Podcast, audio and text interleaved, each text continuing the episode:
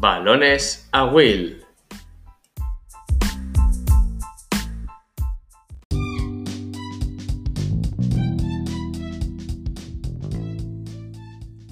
Hoy, en Balones a Will, os presento a un gran entrenador y mejor amigo, Juan Carlos Arrarte, otro de los veteranos de las pistas alicantinas. No todo el mundo es capaz de cuestionarse su trabajo, de ser crítico, de reconocer errores y aceptar que hay otros entrenadores mejores que tú en los que mirarte y a los que aferrarte. Todo ello con el único propósito de mejorar tu mejor versión. Decía Heráclito que la única constante en la naturaleza es el cambio. Y eso es lo que Juan Carlos nos transmite en esta entrevista. Un entrenador pragmático y que se adapta a las condiciones que el contexto deportivo le ofrece a los entrenadores. Espero que conozcáis a Juan Carlos no solo en su versión como entrenador, sino en su parte más personal. No olvides compartir y dejar tus comentarios y opiniones de las entrevistas. O si quieres proponer temas a tratar, este es tu lugar. Escucha la entrevista hasta el final. Volvemos a tener un regalo. Espero que os guste. Nos vemos en las pistas.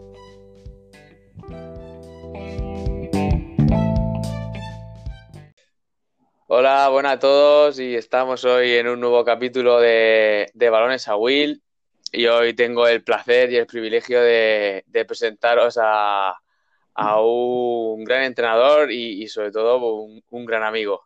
¿vale? Él es Juan Carlos Arrarte. ¿Qué tal, Juan Carlos? ¿Cómo estás?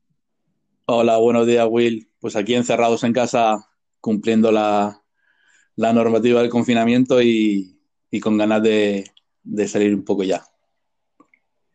Muy bien.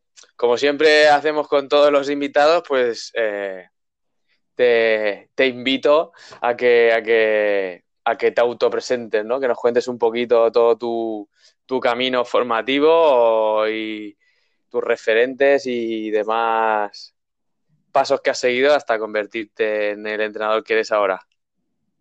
Bueno, antes que nada, sí que me gustaría el, poder agradecerte el que en, cualquier faceta del deporte sigas yendo por, sigas yendo por delante de todos, ¿no? sigas siendo la vanguardia a seguir en, en, algo tan complicado como es el mundo del deporte. Aunque algunos lo quieran hacer tan fácil, es muy complicado y es muy complicado tener inquietudes y, eso hay que agradecértelo y, este, este medio, este tipo de, entrevistas y de conocer a otra gente que forma parte del baloncesto, eh, imagino que mucha gente lo habrá tenido, lo habrá pensado, pero, pero nadie lo ha, lo ha puesto a la práctica, entonces agradecértelo eso como, como elemento principal. Eh, mi trayectoria es complicado, porque ya, ya peino canas, bastantes. Entonces son, son 30 años ya este, haciendo cuentas, este año es la mi temporada número 30, o sea que imagínate que ha dado, para bastante. y, bueno, yo empecé en esto del deporte en, el colegio al que, al que iba, que eran los agustinos, y empecé pues en el deporte en que los agustinos todo el mundo lo conoce, o el balonmano, ¿no?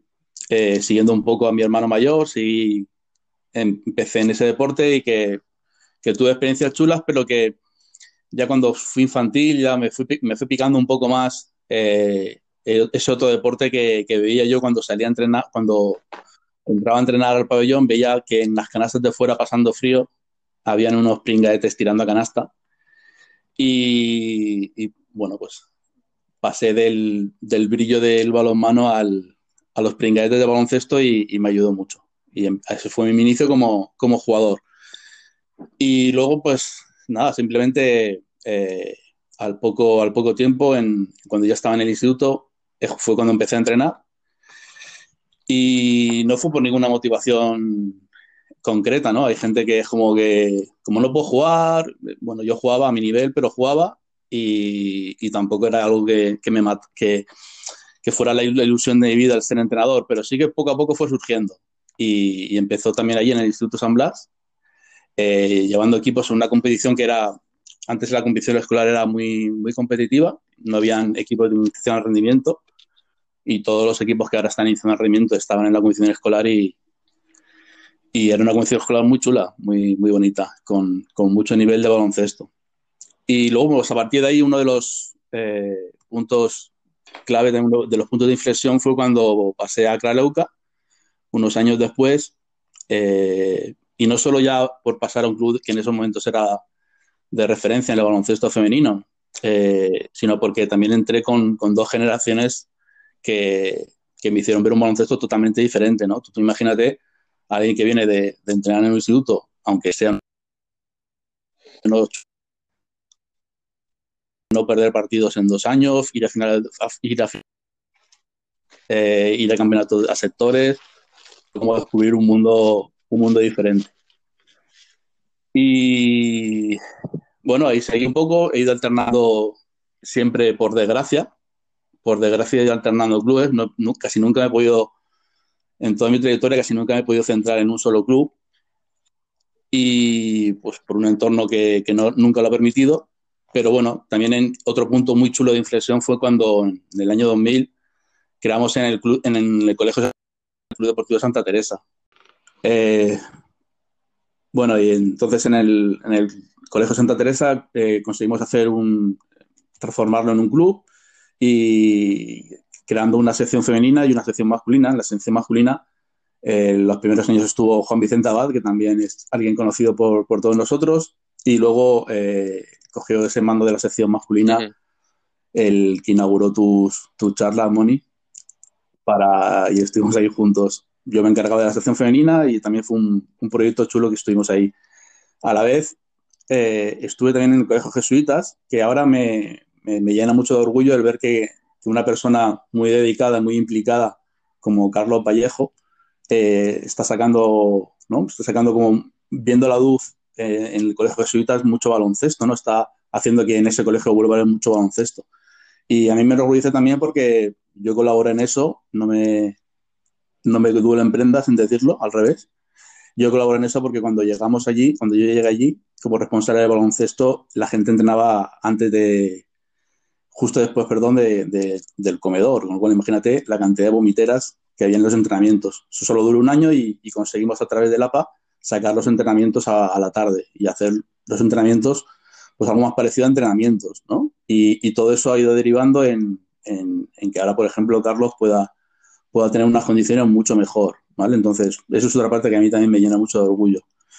Y luego me centré en, durante unos años en Santa Teresa, en, en, en, una generación sobre todo femenina, que fuimos sacando poco a poco todos los equipos eh, desde alevines hasta senior, ¿vale? Y que sí que es, un, es, una parte también que a mí me, me, motivó mucho por el hecho de que ya empecé a, empezábamos por esa época a entrenar de una manera bastante diferente a, a lo que era la, la tradicional y, y conseguimos ciertos resultados, entre comillas, que sí que como que reafirman un poco o, o, hacen ver a la gente que opina lo contrario que, que también entrenando manera se pueden conseguir resultados, ¿vale? O sea, conseguimos llegar a campeonatos de, de, España de centros escolares, subimos todos los equipos a, a el rendimiento. Bueno, fue también una parte muy chula. Y, y por esa época también, sobre el año 2000, 2003, eh, comencé en, en, otro club de, de referencia en Alicante, eh, como es la Sociedad Cultural Deportiva Carolinas eh, bueno, eh, yo ya había estado antes eh, acudiendo a unas reuniones eh, que, que, casi parecían clandestinas. Hicimos durante muchos años en Carolina con un grupo de, de, de entrenadores que, pues que daba gusto hablar de baloncesto, ¿no? Ahora puede nombrar a muchos y me, y me los dejaría a todos, pero, pero era eh, estaban muchos entrenadores, estábamos Martín Lajo, estaba Lolo, estaba Andreu, estabas tú, estaba Javito, había muchos entrenadores. Y, y, lo chulo también era que la voz cantante, la llevaban entre, entre Moni y Juan, llevaban esa voz cantante que, que nos pudimos mover durante mucho tiempo eh, hablando de, de, un básquet que, que, no era muy habitual de ver por entonces. ¿no? Eh, bueno, a continuación, al, en el año 2006, vuelvo a, a Kraleuka, que lo había dejado, pero ya voló como, como, director deportivo y como, y como entrenador también de otra generación muy, muy chula, ¿vale? Pues un poco lo mismo. Eh, en aquel ese momento, eh, a nivel de eh, gente, era tenía menos cantidad de equipos que, que otros clubes de, otros clubes de, de, Alicante pero conseguíamos a base de trabajo eh, obtener unos resultados muy chulos. Eh, fuimos a fuimos a sectores del Campeonato de España, fuimos a finales autonómicas, eh, bueno, sacamos gente para que luego ha estado como Salomé García, que luego ha estado en Liga Femenina 2, bueno, fue una oportunidad al suprimirse el, el, grupo de seniors de Liga Femenina 2, que en ese momento bajo la tutela de Lucentum tenía la Leuca, fue una oportunidad de como volver a empezar, ¿vale? Eh, hay jugadoras que, tomaron ese, ese, mando en el senior, como, como, una tal Marina Arquez, que igual te suena de algo. Y, Y, a través de ellas también conseguimos llevar a senior otra vez a nacional, competir en nacional con gente de la, todo de Acra, con gente junior. Bueno, entonces, pero de esa época lo que con diferencia más contento y más orgulloso me siento es de haber podido juntar un poco, de, haber un poco darle salida a todas esas reuniones de entrenadores que estaban en Carolinas, darle un poco de salida en otro club, eh, porque conseguí que, pues, pues, que un, incipiente Oscar Retortillo llevara un equipo Levín, eh, que un tal Rafa Pastor llevara también equipos infantiles, que Moni llevara equipos en el club, que yo no duro llevar equipos en el club, gente muy metida, muy implicada con muchos conocimientos que le dio un salto de, calidad terrible al club en esos momentos, ¿vale? Entonces esa parte yo creo que es la que más, de la que más orgulloso me siento, de haber podido estar con, esa, con ese grupo de gente y, poder haber seguido un camino. Y, luego, bueno, a partir de ahí, pues eh, la directiva de club que decide tomar un, un camino diferente, porque éramos muy competitivos.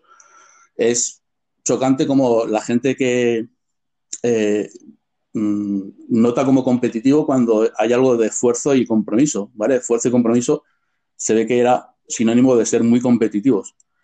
Y decidieron tomar otro camino y todos tomamos otros caminos diferentes, todo ese grupo de entrenadores. Y pasé una época en, bueno, pasé otra época, eh, pasé a Lucentum, llevando un infantil autonómico también, estando en las escuelas municipales, que es otro, otro aspecto de baloncesto que no había tocado y que, y que me gustó mucho, eso lo disfruté mucho.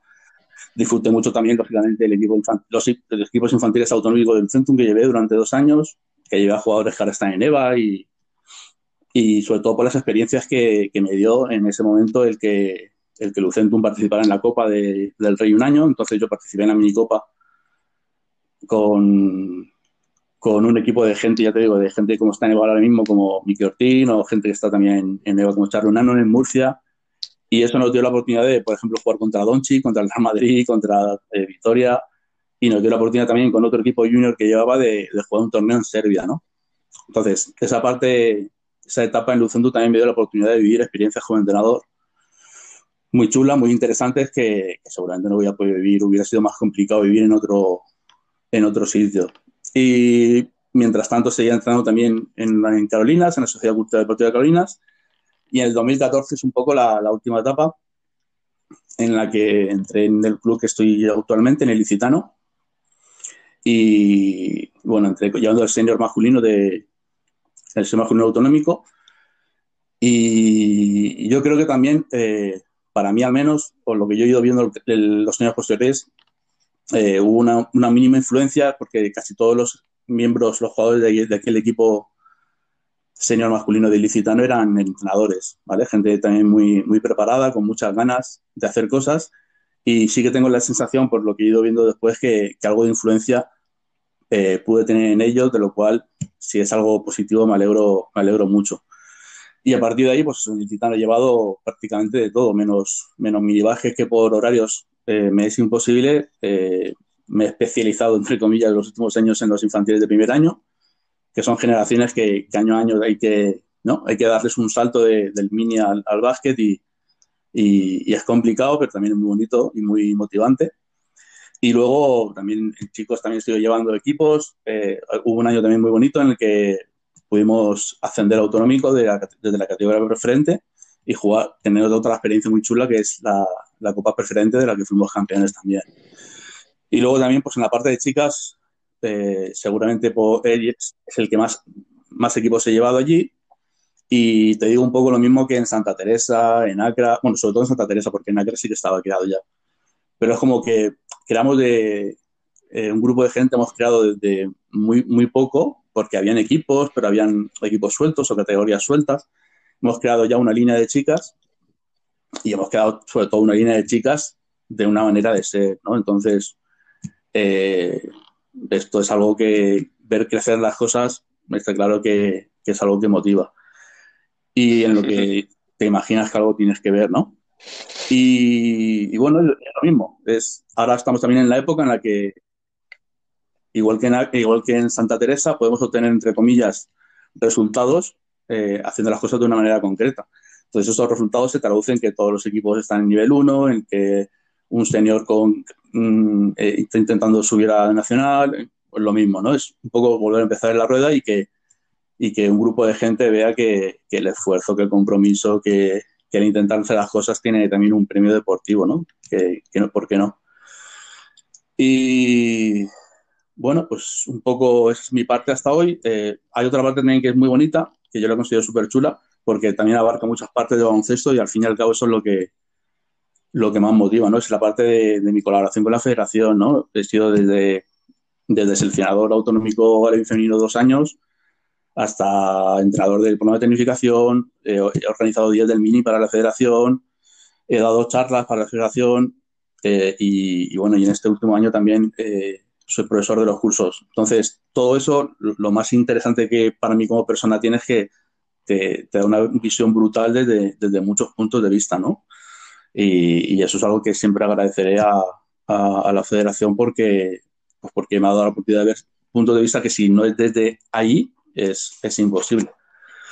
Y eso, todo el rollazo este, pero son 30 años y era difícil condensar 30 años. Pues, ¿me oyes?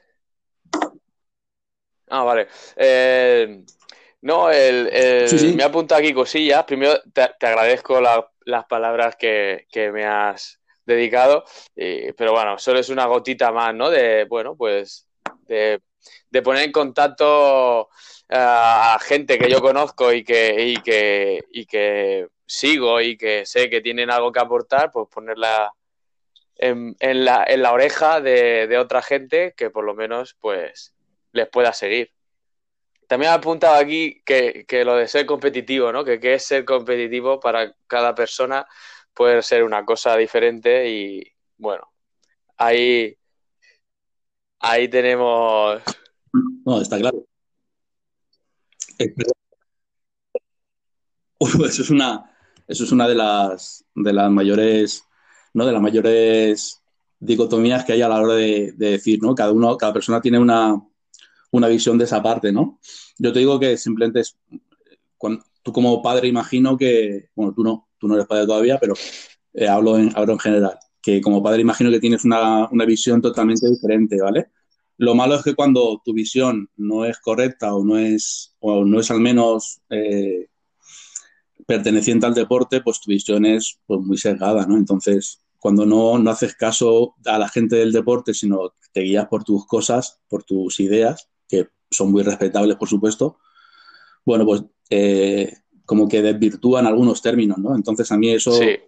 Esa parte me, para algunos puede ser competitivo, puede ser eh, entrenar más, de más continuo, eh, entrenar con una forma determinada, con, con ser exigente y que intentar que intentar no hacer que todo el mundo juegue y para otros ser competitivo es pues voy a jugar con ocho con las con los ocho jugadores buenos y los cuatro que venís todos los días me sobráis pero por lo menos vamos a ganar no entonces hay gente que está más a gusto a un lado que, en el otro aunque sean de, de los cuatro que se quedan sin jugar pero bueno eso ya ya sería otro harina de otro costal no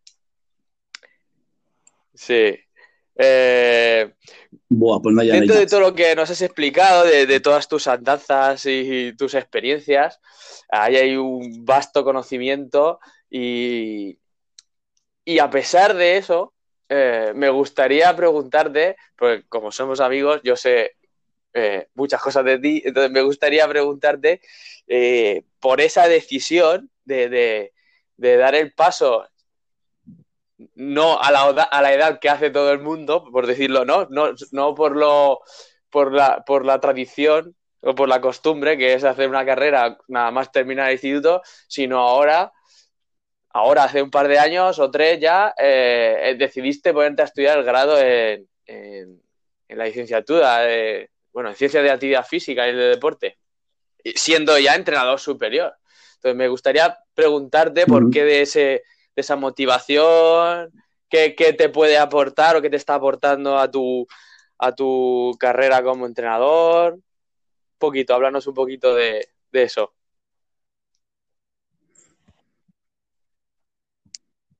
Mira, la, parte de formación es algo que, empieza cuando tú quieres que empiece y, empieza, y termina cuando tú quieres que termine, ¿vale?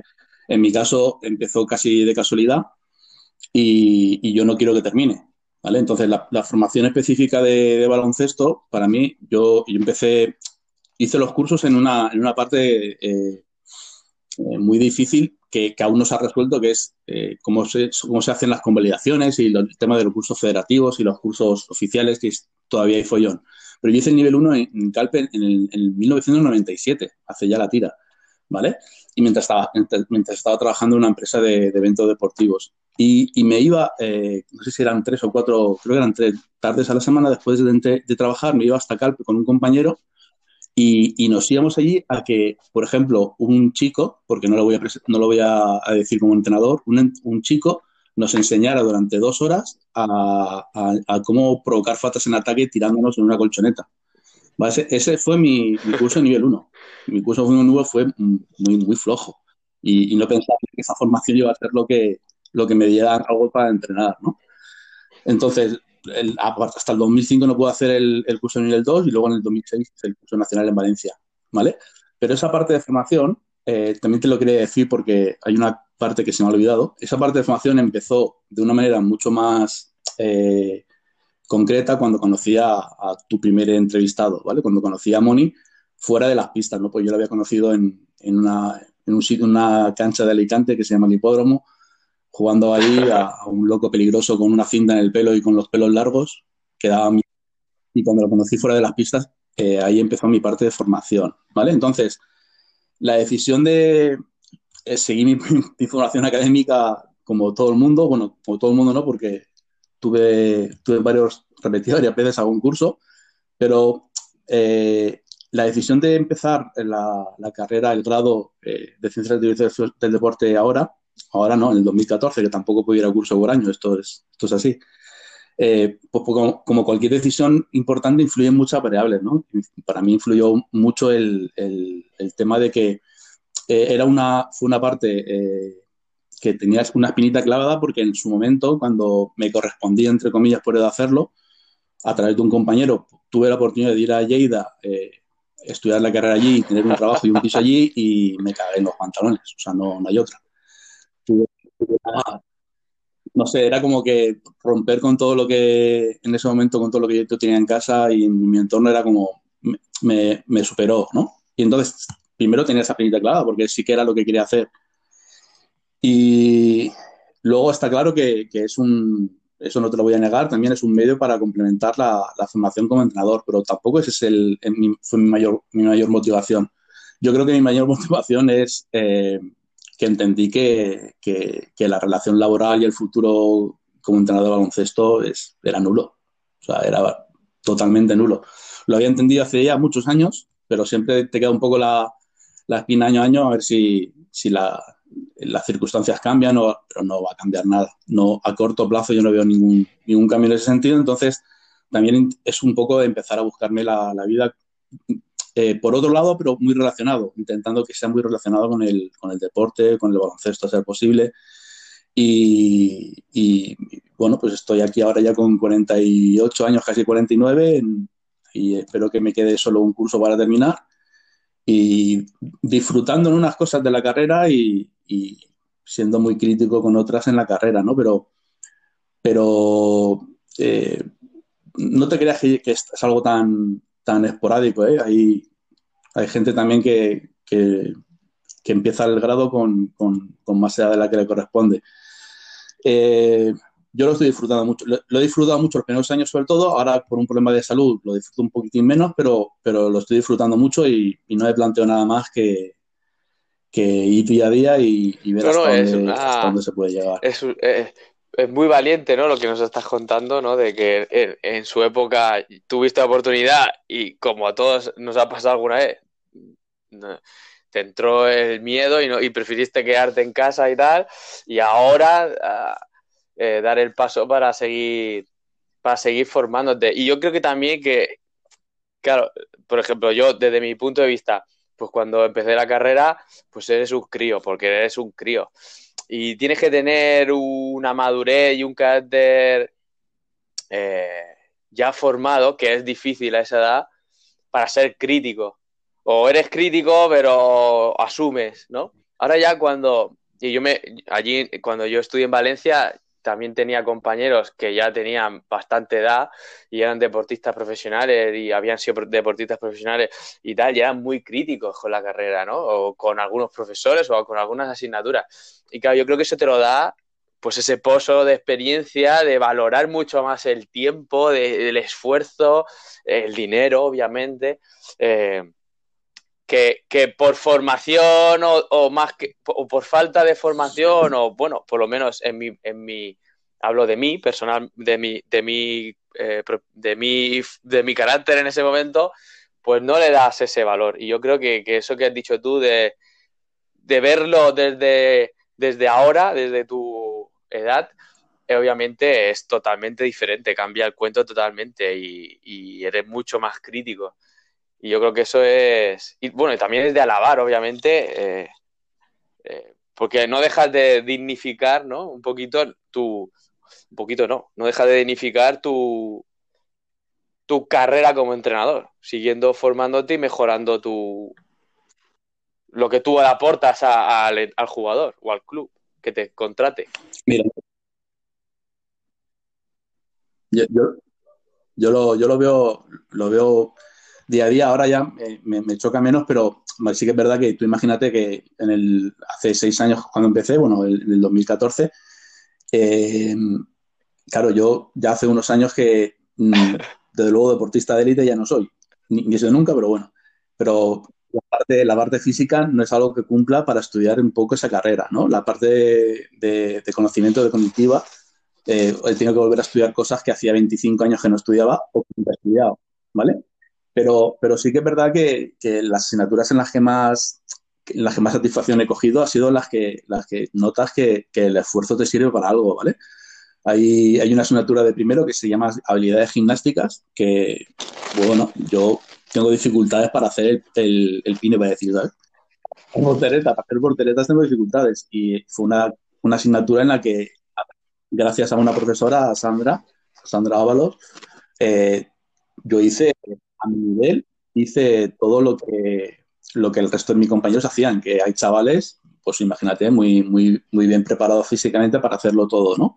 Entonces, lo que me enseña a mí y lo que le enseña también a los chavales es que Sandra, por ejemplo, me, al final aprobé, tuve que hacer, imagínate la escena, ¿eh? tuve que hacer un circuito eh, con muchos, muchas, eh, eh, con, con, saltos, con giros, con ruedas laterales, con, vale, tú imagínate a qué nivel lo puedo hacer yo y, habían 12 o 13 chavales que tenían que también que, hacerlo porque habían estado lesionados. Entonces, cuando yo terminé de hacerlos, eh, los chavales se pusieron en pie y me aplaudieron, o sea, de locos. y, y, esos chavales sí que vieron y, luego me lo dijeron, ¿no? Hostia, pues estás esforzado hasta tu nivel, ¿no? Y también que notas que tienes el respaldo de un profesor que no te evalúa por lo que haces, sino que te evalúa por, lo, por el nivel que tú te has esforzado, ¿vale? Entonces, todas esas cosas son hiper trasladables al baloncesto, al deporte. Entonces, son las cosas en las que más te das cuenta y más te sirve después para decir, oye, mira, no, no me voy a quejar de este chico porque hace esto, pero ese es su nivel y poco a poco irá, ir haciendo más cosas. Entonces, muchas partes de la carrera sí que me, sirven para, primero para mí y, después para aplicarlo sí, totalmente de acuerdo, ¿no? Eh, eh, hay en la carrera yo también soy crítico, no, ahora, ahora con el paso del tiempo, cuando, cuando ya vas viendo lo que hiciste y tal, a ver, eh, tú realmente vas a ser docente, ya sea en un club, ya sea eh, lo que sea, en, el, en, en el, un instituto, el camino que tú cojas, pero incluso entrenador personal, el entrenador personal es docente. O sea, no te.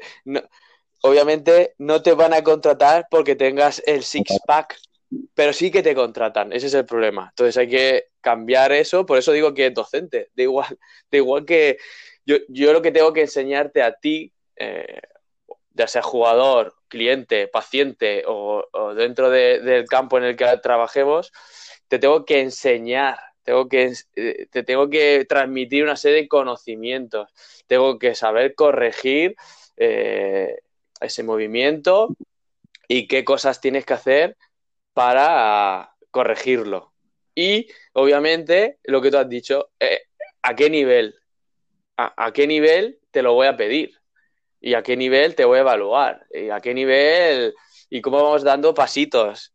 Yo creo que eso es, es, muy importante, ¿no? El cambiar un poquito la, la, historia de, eso. Tenemos que aprender a enseñar, más que aprender a hacer eh, la voltereta lateral. Que sí, que como vivencia está bien, como vivencia propia de ese, de ese proceso el que lo hace, pero más importante es que luego seas capaz de transmitirlo. Estoy totalmente de acuerdo. Para, que te hagas una idea de un poco de, eh, de, lo que estás diciendo tú y de lo que te intento decir yo también, hay, un, hay, un, ejemplo muy claro, ¿no? Por ejemplo, eh, hay un, investigador, un, graduado eh, que es de los mejores a, nivel de publicaciones y de estudios y de libros eh, en toda España, que se llama Paco Alarcón, que lleva dos años dando clases en la universidad. Bueno, pues te puedo decir que entre los compañeros menos críticos, ¿vale? O sea, los que van en casa, no están haciendo nada, pues de esos, pues es, es, un, es el peor, porque no deja de mandarles cosas de pensar. O sea, de locos, ¿vale? O sea, una, eminencia fuera de, un ámbito que cuando está dentro de, ese ámbito eh, la, gente no le, no, le es grato, ¿no? No, no le es grato. ¿Cómo, se, Porque me obliga a ¿cómo se le ocurre a Paco? es que, ya hablaremos con Paco. Ya. Es de locos. ya, le, ya le vale. Ya le vale. bueno, bueno, vamos a seguir avanzando y, y me gustaría hacerte una pregunta y, además, ha, sido casualidad, ¿eh? porque el guion de la charla ya la tenía escrito hace tiempo y, hace unos días, pues por Instagram, un, grupo de formación que, sigo, que ya habló Pau de ellos, que es Qualis, Qualis Motus, eh, hablaban y entrevistaron a, a Trini Bow, que tú la conoces también, porque trabajaron con ella y le preguntaban la misma pregunta que, te voy a hacer yo, más o menos. Eh, mi pregunta que yo te envié era que, bueno, que tú has tenido tantas experiencias como entrenador, tanto en equipos masculinos como en femeninos, y te preguntaba eh, que si crees que existen diferencias significativas entre ambos sexos.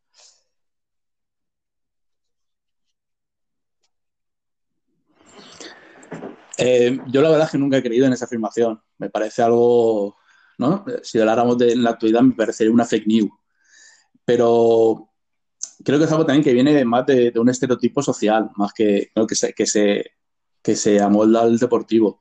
Y de una situación en que la, la, mujer durante mucho tiempo se ha considerado como más frágil que el hombre, ¿no? Cuando, cuando está más que claro que, que no es así. Y eso durante mucho tiempo también se, se ha trasladado al, al, mundo del deporte.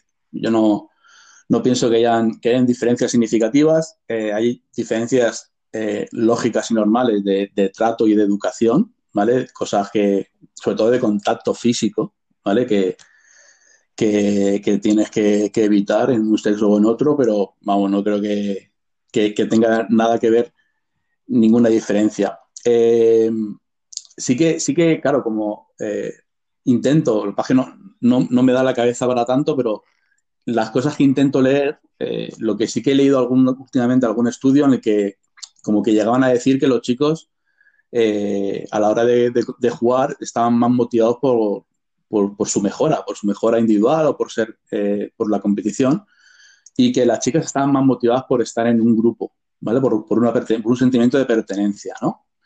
Bueno, quizás es la única, quizás esa, diferencia sí que, sí que podría ser algo, algo que puedes vivir, ¿no? Pero, pero tampoco lo creo por el hecho de que también eh, conozco chicas y he tratado chicas y he entrenado chicas que, que están muy orgullosas de pertenecer a un grupo, pero que quieren ser competitivas y que quieren, que quieren mejorar, ¿vale? Que tienen una parte de mejora muy, muy presente.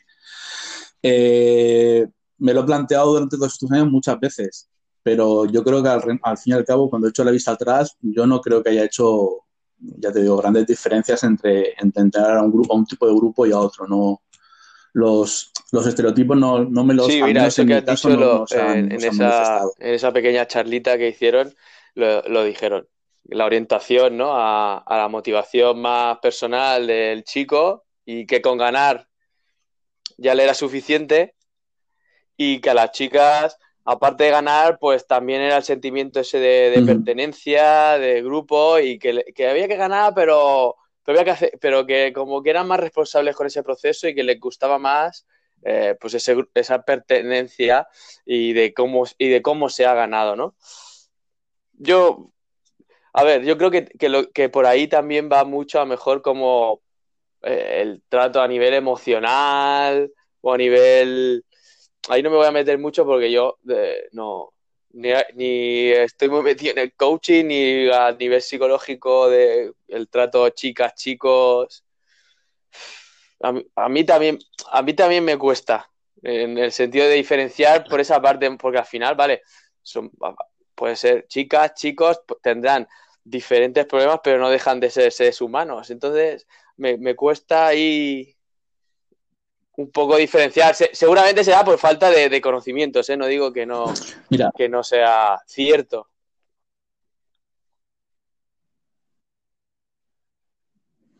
Mira, yo en ese sentido, eh, sin establecer diferencia, ya te digo porque yo no creo que no, yo creo que en mi, mi gran cambio, entre comillas, aunque ha sido paulatino durante los años, es el darte cuenta un poco lo que has dicho tú, ¿no? Que parece mentira que al fin y al cabo no te das cuenta muchas veces que entrenas a personas, ¿vale? Entonces, eh, yo durante muchos años era el mejor entrenador que podía, pero terminaba el entrenamiento o antes del entrenamiento y, era otra cosa, ¿no? Y yo creo que durante los últimos ya bastantes años sí que me gusta un poco tener la sensación de que, de que la gente, los equipos en los que entreno, tienen tengan la, percepción de que, de que, soy más que un entrenador, que no voy a ser su amigo porque sus, amigos tienen 12, 15, 14 o 20 años, no, no 48, pero sí que voy a, ¿no?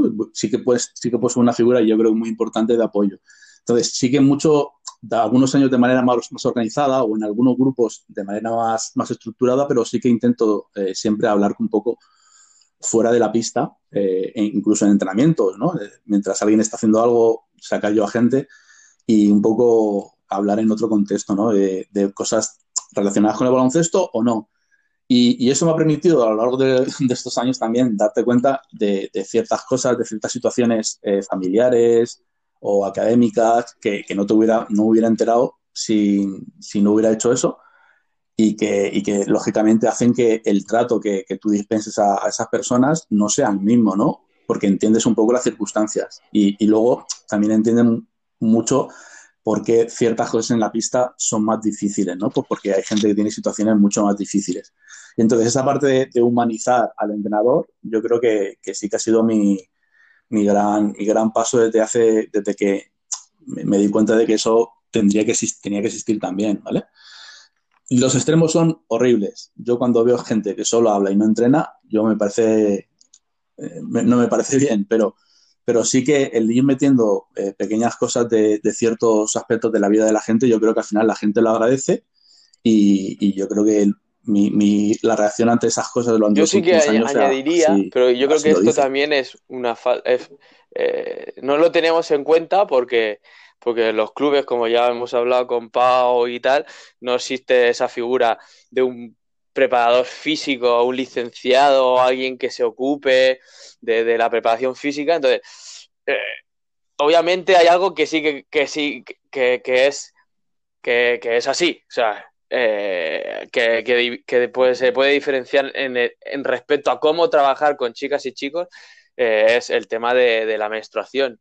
Yo creo que es que, no lo tenemos en cuenta que yo desconozco eh, ahora actualmente si se tiene en cuenta, porque claro, no es lo mismo trabajar en, el, en la primera fase de la menstruación, el trabajo de fuerza, que después.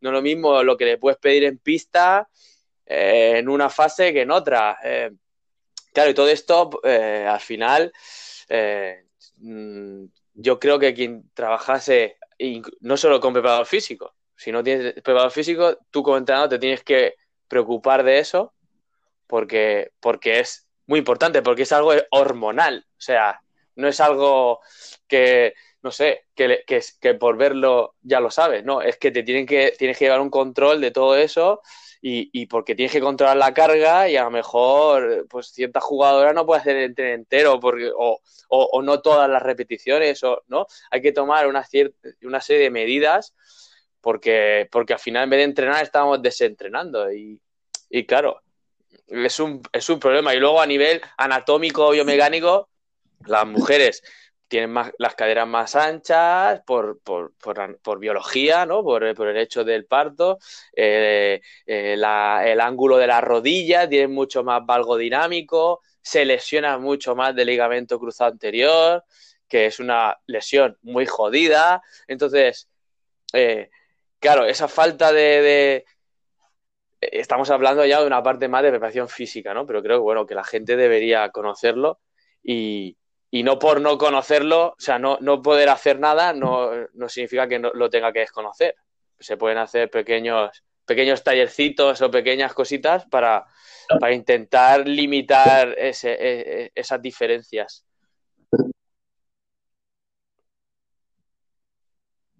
Yo, eh, lo que te iba a decir, yo creo que, eh, aparte de dicho las dos cosas que se me estaban ocurriendo a mí ahora mismo. Yo, desmiénteme si no es así, pero yo creo que en la parte de, de preparación física, eh, yo no veo cursos mm, de hombres y mujeres. Sí que veo cursos específicos de, de, de entrenamiento a la mujer en, en, periodo de demostración y sí que veo eh, cosas específicas de, de, eso, de recuperación de, lesiones de ligamento cruzado. Por eso digo que sí, anatómicamente pueden ser las, o, fisiológicamente las, las, diferencias un poco eh, más claras con, respecto al, al, varón, pero yo no enseño diferente un ejercicio, una tarea, si eres chico o eres chica, o yo no tengo un trato diferente, que es lo que también se ha dicho muchas veces, si eres chico o eres chica, o yo te exijo más o menos por ser chico o ser chica. Yo creo que, que la, eh, el plan, en el plano físico, yo creo que actualmente puede ser las únicas, las únicas diferencias teniendo en cuenta un poco también el, el, lo que hemos hablado antes también de, del sentimiento de pertenencia, ¿no? Seguramente eh, la gente, eh, la, las chicas tienen más sentimiento de pertenencia, pero eso no creo que sea algo sí, sí. diferenciador, sino que es algo a su favor, ¿no? Porque, porque no dejamos de estar en un deporte de equipo. Y, y si ellas lo tienen más claro eso, pues, pues mejor, pero yo te digo, yo creo que esas, esas dos cosas concretas de la parte física no, no veo actualmente Ahora, esto es como todo. Lo chulo de esto es que venga mañana al siguiente que entrevistes y te diga, no, sí, mira, sí. por estas diferencias es que es, ah, vale, pues. eh, Lo buscaremos, a ver quién, quién nos puede eh, alumbrar aquí más, más conocimiento. no, y, y, luego, a ver, lo de pertenencia de grupo, claro, yo es que ahí en Carolinas hemos hecho mucho de eso y, y hostias, con perdón, eh, aquí lo corto. es que Córtale. muchas veces muchas veces no. Yo me sentía muy orgulloso de estar en el club en el que estaba y de hacer las cosas que hacíamos y, y, y, y, eso es muchas veces lo que te mueve a ir a entrenar un sábado festivo, que todo el mundo ha salido de fiesta y tú te levantas a las 8 y estás allí al pie del cañón. Eh, es que eso de, es muy relativo, ¿no? El sentimiento de pertenencia, pues ya va a depender de muchas otras cosas, ¿no? De, de filosofía de club, etcétera, etcétera, etcétera, pero Vamos, me, lo, lo, escuché de, de Trini Bow y, y, y, tú has hecho mención a ese artículo que, que, leíste, pero no sé, no sé hasta qué punto. Vamos, yo creo que los All Blacks eh, está, eh, está muy orgullosos de llevar la, la camiseta que llevan. Entonces, bueno, me, me choca. Claro. Y al fin y al cabo, un poco eso es lo que quieres, ¿no? Como, como entrenador de un, de un, grupo, lo que quieres es que la gente esté orgullosa de cómo lo hace las cosas, de dónde está y, al fin y al cabo eso es una de las partes más importantes en las que te va a motivar, ¿no? Te va a fijar también en el deporte, ¿no? La, adherencia a una manera de hacer las cosas. No tanto a un grupo concreto, ¿no? No me refiero a... Yo si no es con mi amigo no hago baloncesto, sino a una manera, a un grupo eh, en general, no concreto. Y, a una adherencia, a una manera de hacer las cosas. Y eso te hace que te que sientas muy orgulloso pertenecer a un grupo, a un equipo, a un club, a un deporte. Bueno, pues vamos a seguir entrando en materia y bueno, esto es también eh, es una pregunta así muy general, muy, muy global, ¿no? Me gusta hacer a la gente que tenéis tanta experiencia, como habéis visto tantas generaciones, habéis tenido tanto trato, podéis hacer ¿no? una comparación con el antes, el ahora, eh, etcétera.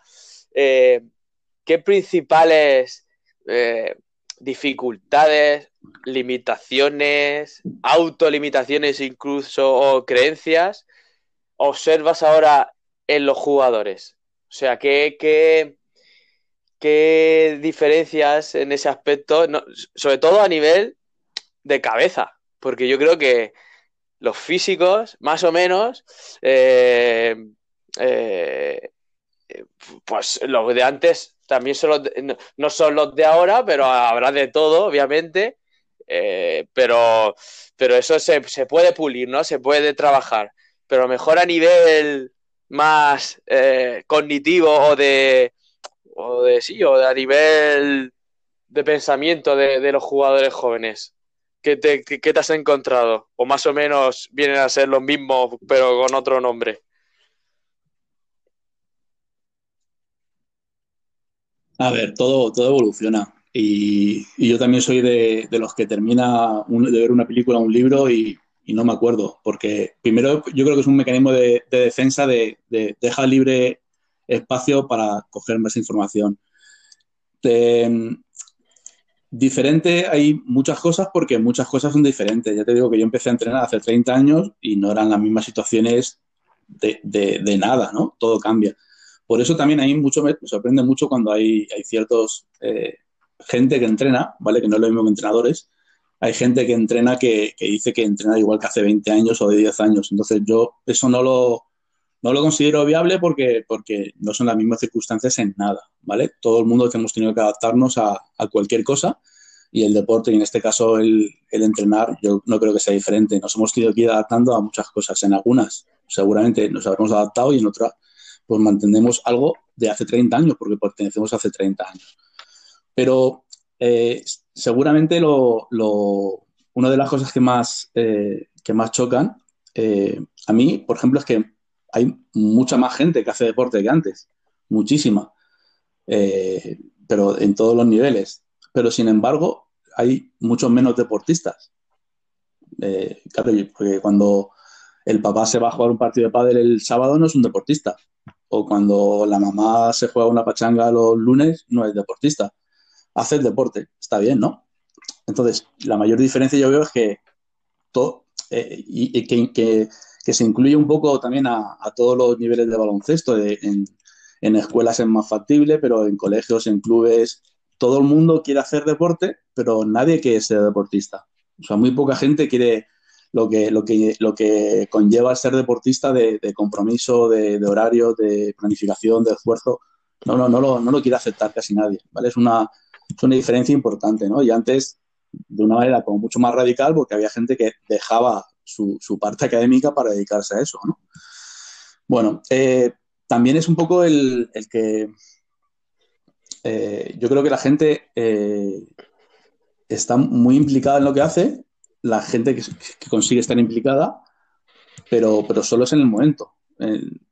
como que dos días después ya ¿no? Mi, cerebro no, da para tanto, ¿no? Yo sí que es una diferencia que he, encontrado.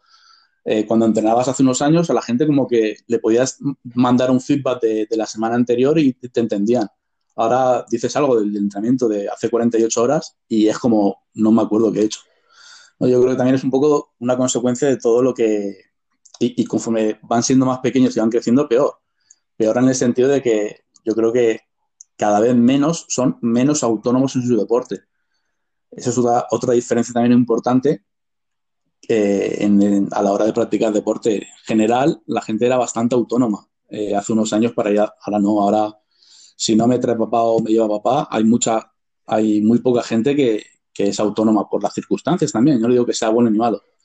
Y imagino que como padre lo que quieres es que si no hay una seguridad, no están las cosas para, para que tú vayas solo por ahí o sola por ahí.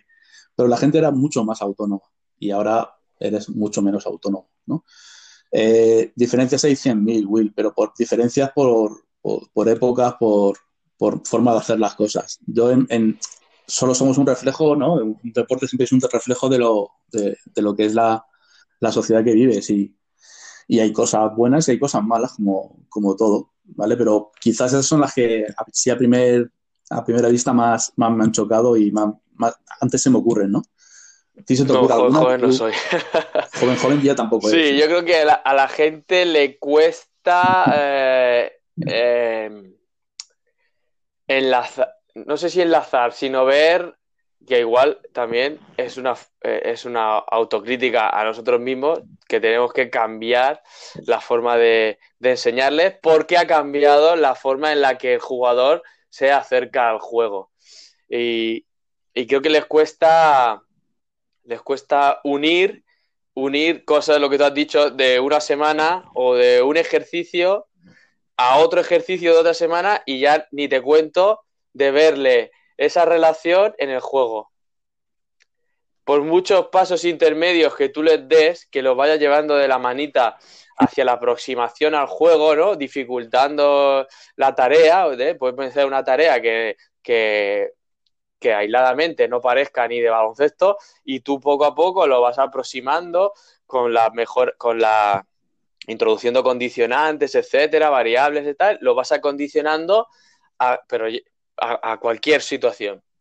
Cuando le metes el juego y no le dices, eh, que esto es, eh, eh, esto es libre ahora, ahora esto es libre, venga, a ver, de tu cosecha, cortocircuito, eh, son, es muy difícil, muy pocos ¿no? Son los que hacen que ocurran esas cosas y otros van por ahí revoloteando y, y no son capaces de anclar ese conocimiento y, y decir, ostras, ¿no? El momento ese eureka que llaman en los libros y tal, eureka, o sea, esto es por esto, voy a, voy a, hacer, voy a hacerlo, exacto, voy a hacerlo, ostras, si, si sale, si meto canasta o saco ventaja para otro o, saco faltas o...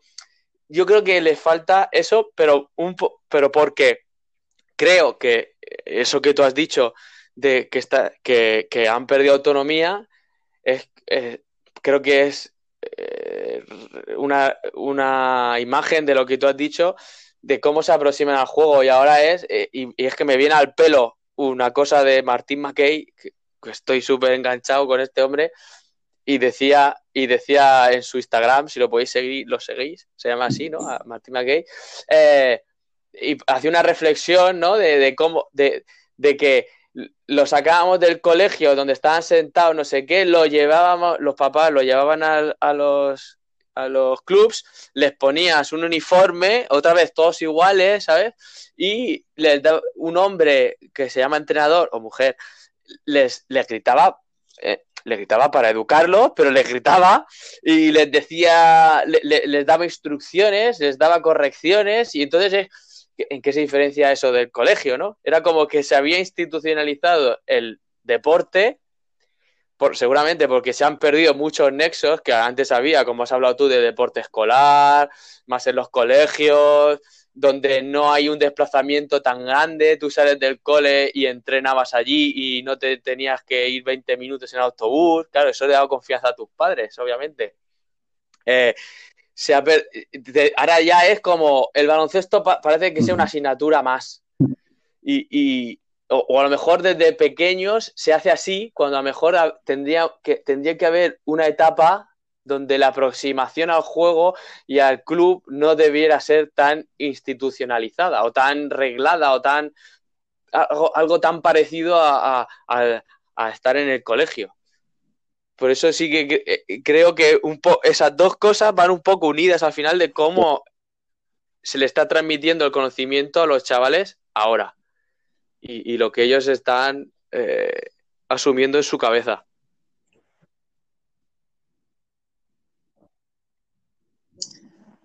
Hay otra cosa que, sí que es verdad que antes salía de una manera eh, seguramente más natural. Iba a decir más natural, pero yo creo que no, creo que es mentira.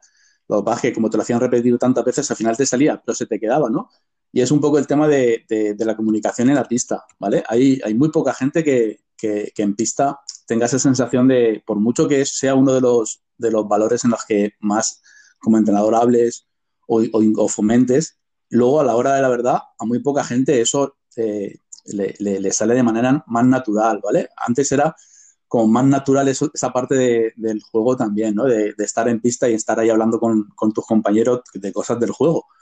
Y, yo creo que ahora es como, mierda, lo tengo que hacer, pero, pero, lo tengo que hacer porque me dicen que lo tengo que hacer, no porque yo, yo crea que es una necesidad.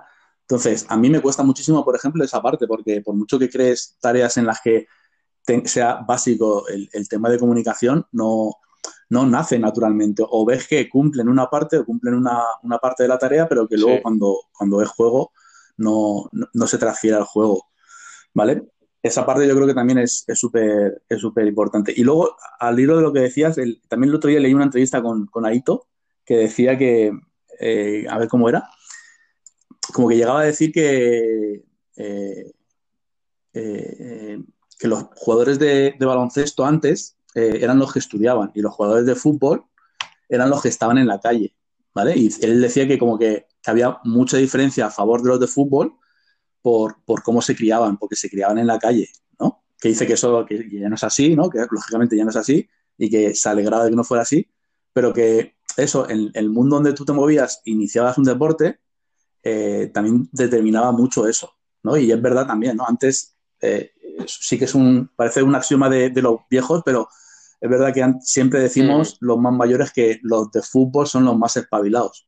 Yo creo que ahora eso ya tampoco es, pero sí que es verdad que, esa parte de, dónde, dónde, se comienza a, practicar un deporte o, de qué manera también influye mucho y, y, antes eran unas circunstancias, por ejemplo, en el caso este del fútbol, y, la gente se nacía como mucho más pilla. Entonces, la gente que no, que no iba al fútbol, que se metía al baloncesto, en ese sentido, tenían algo que ya habían cogido, que la mayoría del baloncesto no. Bueno, son circunstancias al fin y al cabo. Y, ya te digo que, varían y variarán. Por eso, si no te estás constantemente actualizando, formando, no sé, no, no entiendo muy bien cuál es el papel del entrenador si, si no tienes eso al menos eh, presente, porque de, tenerlo presente a, plasmarlo en el día a día es una diferencia muy importante. Pero claro, si ni siquiera lo tienes presente y ni siquiera lo consideras importante, que las cosas cambian, que las circunstancias cambian, no sé, me parece de locos. Me parece una... Ahora, por ejemplo, eh, en, el confinamiento este que tenemos ahora, hay, gente que, se cree que las asignaturas eh, siguen un curso normal. No, no siguen un curso normal. No me mandes un Power para que me lo lea como hacen normalmente, porque no es normal. Entonces, cambian las circunstancias, tienes que cambiar cómo actúas esas circunstancias. Gracias a, iba a decir a Dios, pero gracias a quien sea, hay gente que no, que se prepara las circunstancias especiales de manera especial. Y tenemos clases virtuales, tenemos eh, trabajos adaptados, tenemos... Entonces, todo va cambiando. Ahora, tienes que considerar importante que los cambios se producen y tienes que considerar importante que los cambios se metan en ti, para eso tienes que variar cosas. Es como decirte a ti mismo que no eres tan competente en esto porque está demostrado que, es de otra manera. Y tienes que sí, ¿no? aumentar tus herramientas, ¿no? Es una lucha constante esto, ¿eh? Tus posibilidades de acción. Igual que hablamos de las posibilidades de acción de un jugador, pues el entrenador también tiene que aumentar sus posibilidades de, acción. Pues sigo con, con otra pregunta. Eh, ya vamos a entrar ahí un poquito ahí en materia. en la actualidad, pues tú eres profesor de la, federación y, has estado formando ¿no? a estas nuevas generaciones de entrenadores que en breve van a formar parte de, de los clubes y tendrán bajo su responsabilidad, porque eso es así, la educación de niños, no solo la educación física eh, y deportiva y de baloncesto, sino esto va mucho más allá y educación en valores, etcétera, etcétera. ¿Tú crees que, este alumnado que has tenido, estos nuevos profesores, son conscientes de, esta, de esta responsabilidad que, que, ellos van a asumir, porque obviamente están haciendo el curso, algunos lo harán a mejor por aprender más, pero otros lo harán para, para acabar entrenando, obviamente. ¿Que es que son conscientes y salen preparados para asumir este, este rol?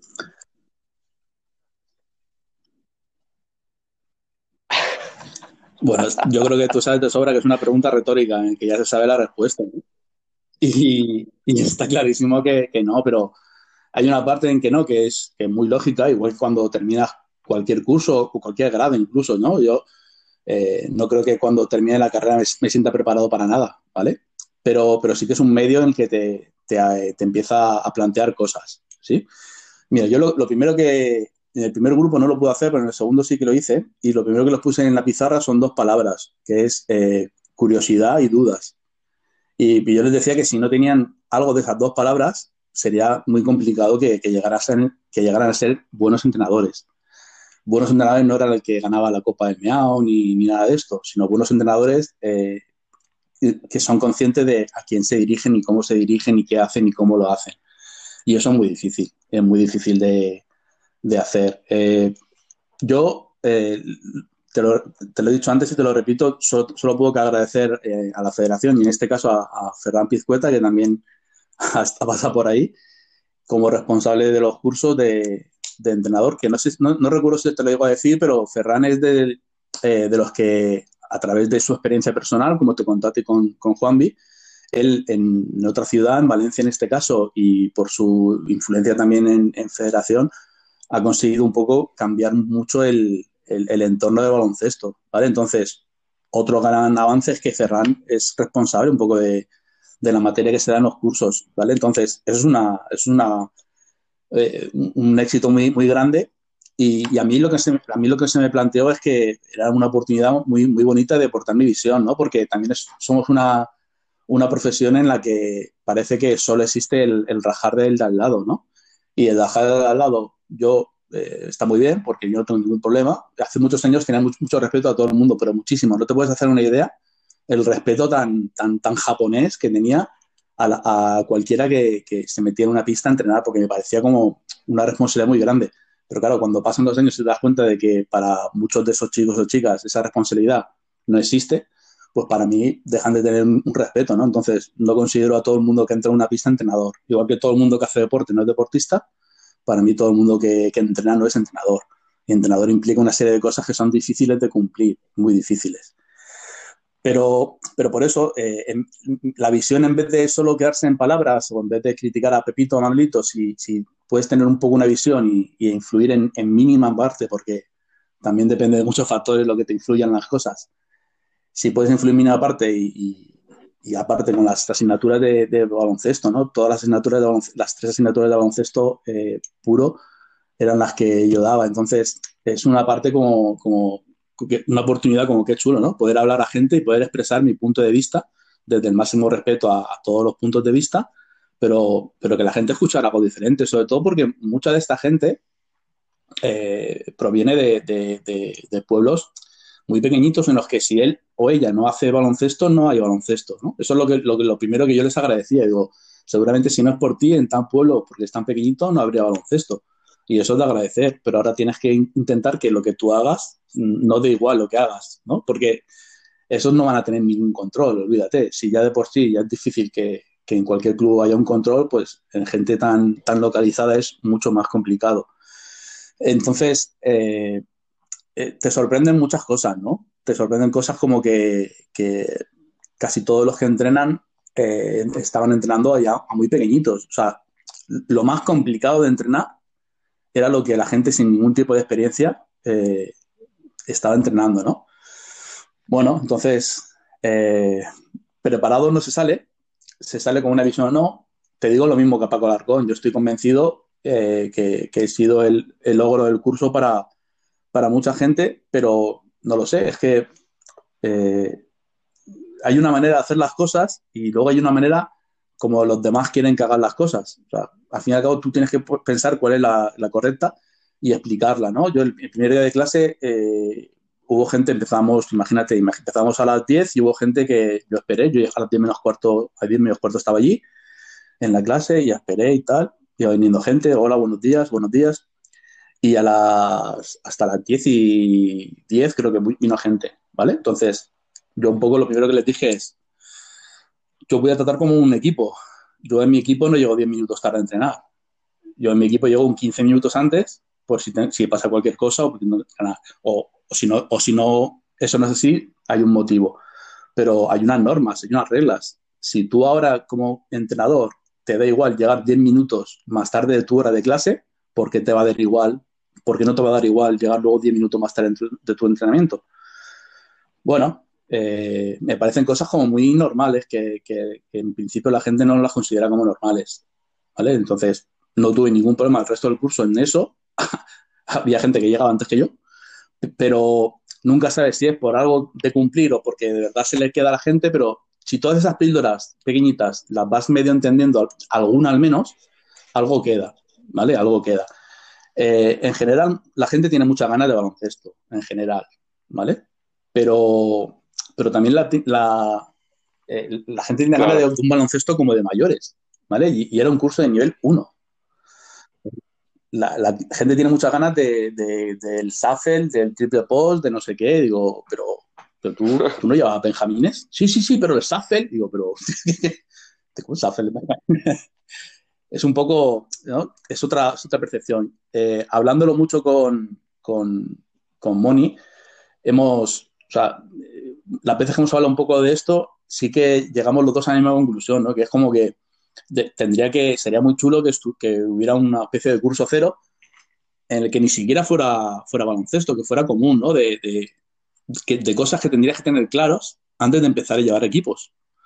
Porque si no tienes claro o si no tienes una, unas mínimas herramientas de, gestión de grupos, de, hacer tareas que no sean de baloncesto, de, qué cosas puedes modificar, de, de mil aspectos, que, seguramente son más importantes que, el SAFER, ¿no?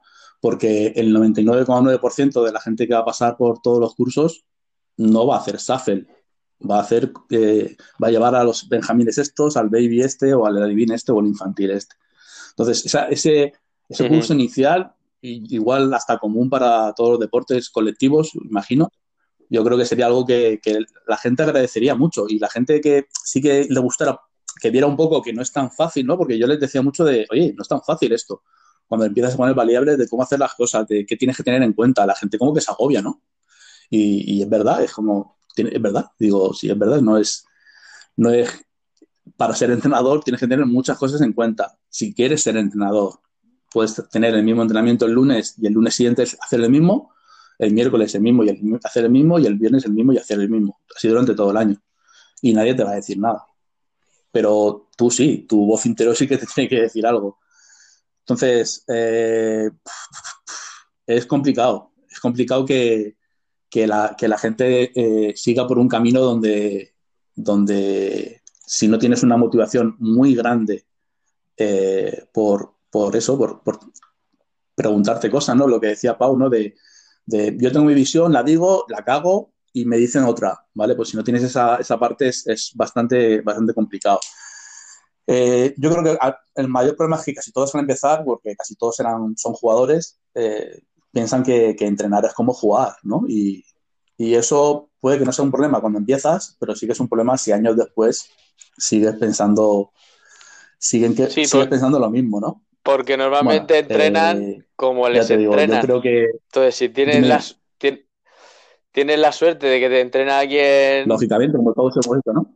Coherente, guay, pero. Si no, no, depende de qué experiencias has tenido, pues, claro, entrenas. Entrenas como te han entrenado. Pero si hemos empezado. Cuando empiezas a entrenar, que seguramente casi todo el mundo hace eso, ¿no? Lo que me han hecho a mí, ¿no? Y a partir de ahí vas. me han hecho esto, y bueno, y a partir de ahí vas teniendo una opinión propia. Pero claro, esa opinión propia, cómo te la creas, es muy importante. Y eso sí que también es uno de los de las diferencias más claras con, el baloncesto actual, ¿no? Que, cómo te creas como entrenador esa opinión. Yo me la creé en su momento, pues porque cuando terminaba mis entrenamientos en Carolinas, eh, me iba a otra cancha que estaba cerca de Carolinas, mientras un chico venía corriendo de, Valencia eh, para entrenar y veía entrenar a otros equipos o me iba a, otro. Ese chico eres tú, ¿eh? por si no, no ha quedado claro la. o me iba a otros, o me iba a otros sitios a ver a gente, o, aprovechaba que estaba yo en el centro de tecnificación y mientras, y como sabía que eh, antes o después entrenaba Pepito Manolito, me quedaba o iba antes a entrenar, ¿no? Yo creo que esa opinión te la vas creando tú con eso, ¿no? Con todas tus experiencias y con todos los cursos a los que vas, con, con no, sé, yo lo veo muy diferente porque en, la parte de formación, aunque en la más local yo ya he estado más desaparecido últimamente, no ves eh, toda esa gente si no es porque tienes unos créditos, unos, unas convalidaciones que hacer, unas horas que convalidar para el curso, ¿vale? Entonces, eh, es, complicado, pero porque actualmente... Sí, sí, no, a ver, lo que, el, ejemplo que has puesto, el de que son los que entrenan a los peques, eh, siempre se ha hablado y siempre se ha dicho, y vas a cursos y lo dicen, hay que poner a los mejores entrenadores, pero esa no es la realidad. La realidad sigue siendo la que tú has comentado. Entonces, yo creo que lo ponen ahí, pues como dijo Gabo, ¿no? Eh, si un infantil o una Levin durante un año, por poco que haga, no mejora, pues apaga y vámonos. Claro que va a mejorar, porque, porque, porque es un ser humano y se va a adaptar y, va a seguir su evolución biológica y va a crecer y va claro que va a mejorar. Lo importante ahí es cómo hago ese proceso lo mejor posible para, el jugador, para que aprenda. Porque mejorar va a mejorar. Tócate el NAS, ¿no? Él dijo otra palabra, pero obviamente va a mejorar. Yo creo que los se pone ahí a los, a los que empiezan por, por, eso. Y si van a, si esto van a seguir, o sea, va a estar bien, lo que hagas está bien. Bueno, o no, por eso lo que tú dices del curso S0, pues para mí es, es una idea muy buena. Un curso cero donde se explique, pues eso, cómo eh, la formación, cómo crear las tareas, qué cosas puedo modificar, cómo, eh, cómo desde, ¿no? desde formas jugadas ir pareciéndome algo más parecido al baloncesto, ¿no? porque muchos aspectos, muchos aspectos tácticos muchos aspectos tácticos se pueden mostrar no solo con el baloncesto, pues con el balón, con cosas de balonmano, con cosas de rugby, con cosas de. Uh. Pero yo esa parte también me refiero a, cosas que no tuvieran que ver con el deporte, a cosas de, gestión de grupos, de dinámicas, de. ¿No? Porque, mira, por otro ejemplo, eh, mucha gente cuando habla, que, es muy bonito, que, lo agradeces Juan cuando lo dicen con ese cariño, pero también lleva implícito un peligro, yo creo, a, medio plazo. Mucha gente habla como de mis jugadores. Sí, sí, porque mis jugadores, mis jugadoras, ¿no? Y, todos hemos visto ejemplos de, gente que solo juego si me entrenan Pepito, o yo solo entreno si lleva Manolito. Eh, ese sentimiento de propiedad con los jugadores, ese sentimiento de, no entrenar, porque al final cada uno entrena, solo haces, solo entrenas a un grupo determinado de gente y, y que están nueve años con el mismo no tiene mucho sentido, ¿vale? Y, sobre todo porque crea un sentido de pertenencia que, impide que la gente pueda tener más, experiencias. Y, eso es bastante más, más habitual. Hay una parte que es muy, ¿no? te, digo, es una parte como muy de, hey, pues la gente está agradecido, ¿no? Porque lo siento como mío y tal, pero luego, eh, si no te dan ese equipo al año siguiente, te enfadas y te vas a otro sitio. Entonces, no eres entrenador, eres entrenador de un grupo con el que te has sentido a gusto. ¿Por qué? Por lo que sea. Por motivo de que es un grupo ganador, entre comillas, porque es un grupo que te lleva bien con los papás, ¿vale? Y al fin y al cabo, lo que es baloncesto se desvirtúa, porque ya no entrenas porque ese grupo sea chulo de entrenar, entrenas por, por, eso, porque te lleva bien con los papás o porque sabes que el año que viene estos van a ganar la Copa del Miao 2. Entonces, eso es otro problema un poco que, que se palpa en la gente que empieza de, pertenencia exclusiva, ¿no? Es como, a mí siempre me han dicho en un, sitio eh, entrenar, siempre me han dado a elegir, entre comillas, eh, yo, he elegido lo que tú quieras, eres tú el que decide. Cuando yo he decidido, he dado unas razones por, por las que te daba a ti o a otro, otro chico o a otra chica un equipo, y cuando he sido yo el que ha recibido esa información de otra persona, pues a mí a mí me da igual. O sea, yo me siento igual de cómodo entrenando a un senior que a un Benjamín. De hecho, realmente no te lo he comentado también porque me he saltado un, año chulo. que también tú viviste cercanamente, porque en, el 2010 estuve también llevando el senior femenino de Alcoy de Nacional, que se quedaron, bueno, quedaron no, habían ascendido el año pasado a, Liga 2, pero por motivos económicos no pudieron, no pudieron coger la plaza y el año siguiente entré yo y, y, después de ese año yo mm, eh, lo pasé mal. Y lo que lo pasé mal, que no llegué a, o sea, llegué a no, no apetecerme mucho, mucho entrenar. Y el siguiente grupo que cogí que me dieron en la Sociedad Cultural Divertida de Carolina fue un grupo de Benjamín. Yo venía de, jugar, casi jugar una fase de ascenso en Liga 2 a, a, llevar un grupo de Benjamín. Y ese grupo de Benjamín a mí me dio la vida en el sentido de que, de que me hizo volver a, entrenar y volver a meterme en el baloncesto y en, un tipo de baloncesto muy, sí, a ver, importante. La siguiente pregunta casi la has contestado, porque te, te, preguntaba si crees necesaria o barra obligatorio no sé de qué manera, que en los clubes existiera una figura de como un mentor de un mentor de rookies o un director de metodología, como hablábamos en otras entrevistas. Pero bueno, si no quieres poner el nombre de director de metodología, pues a lo mejor sí un mentoring, ¿no? Alguien que, que esté un poco controlándote, ayudándote, eh, y mejorando tu forma de entrenar cuando eres rookie, ¿no? Cuando acabas el nivel 1 o, nivel 2 y, empiezas a llevar un, equipo, da igual que sea. ¿Qué, qué, opinas de esto?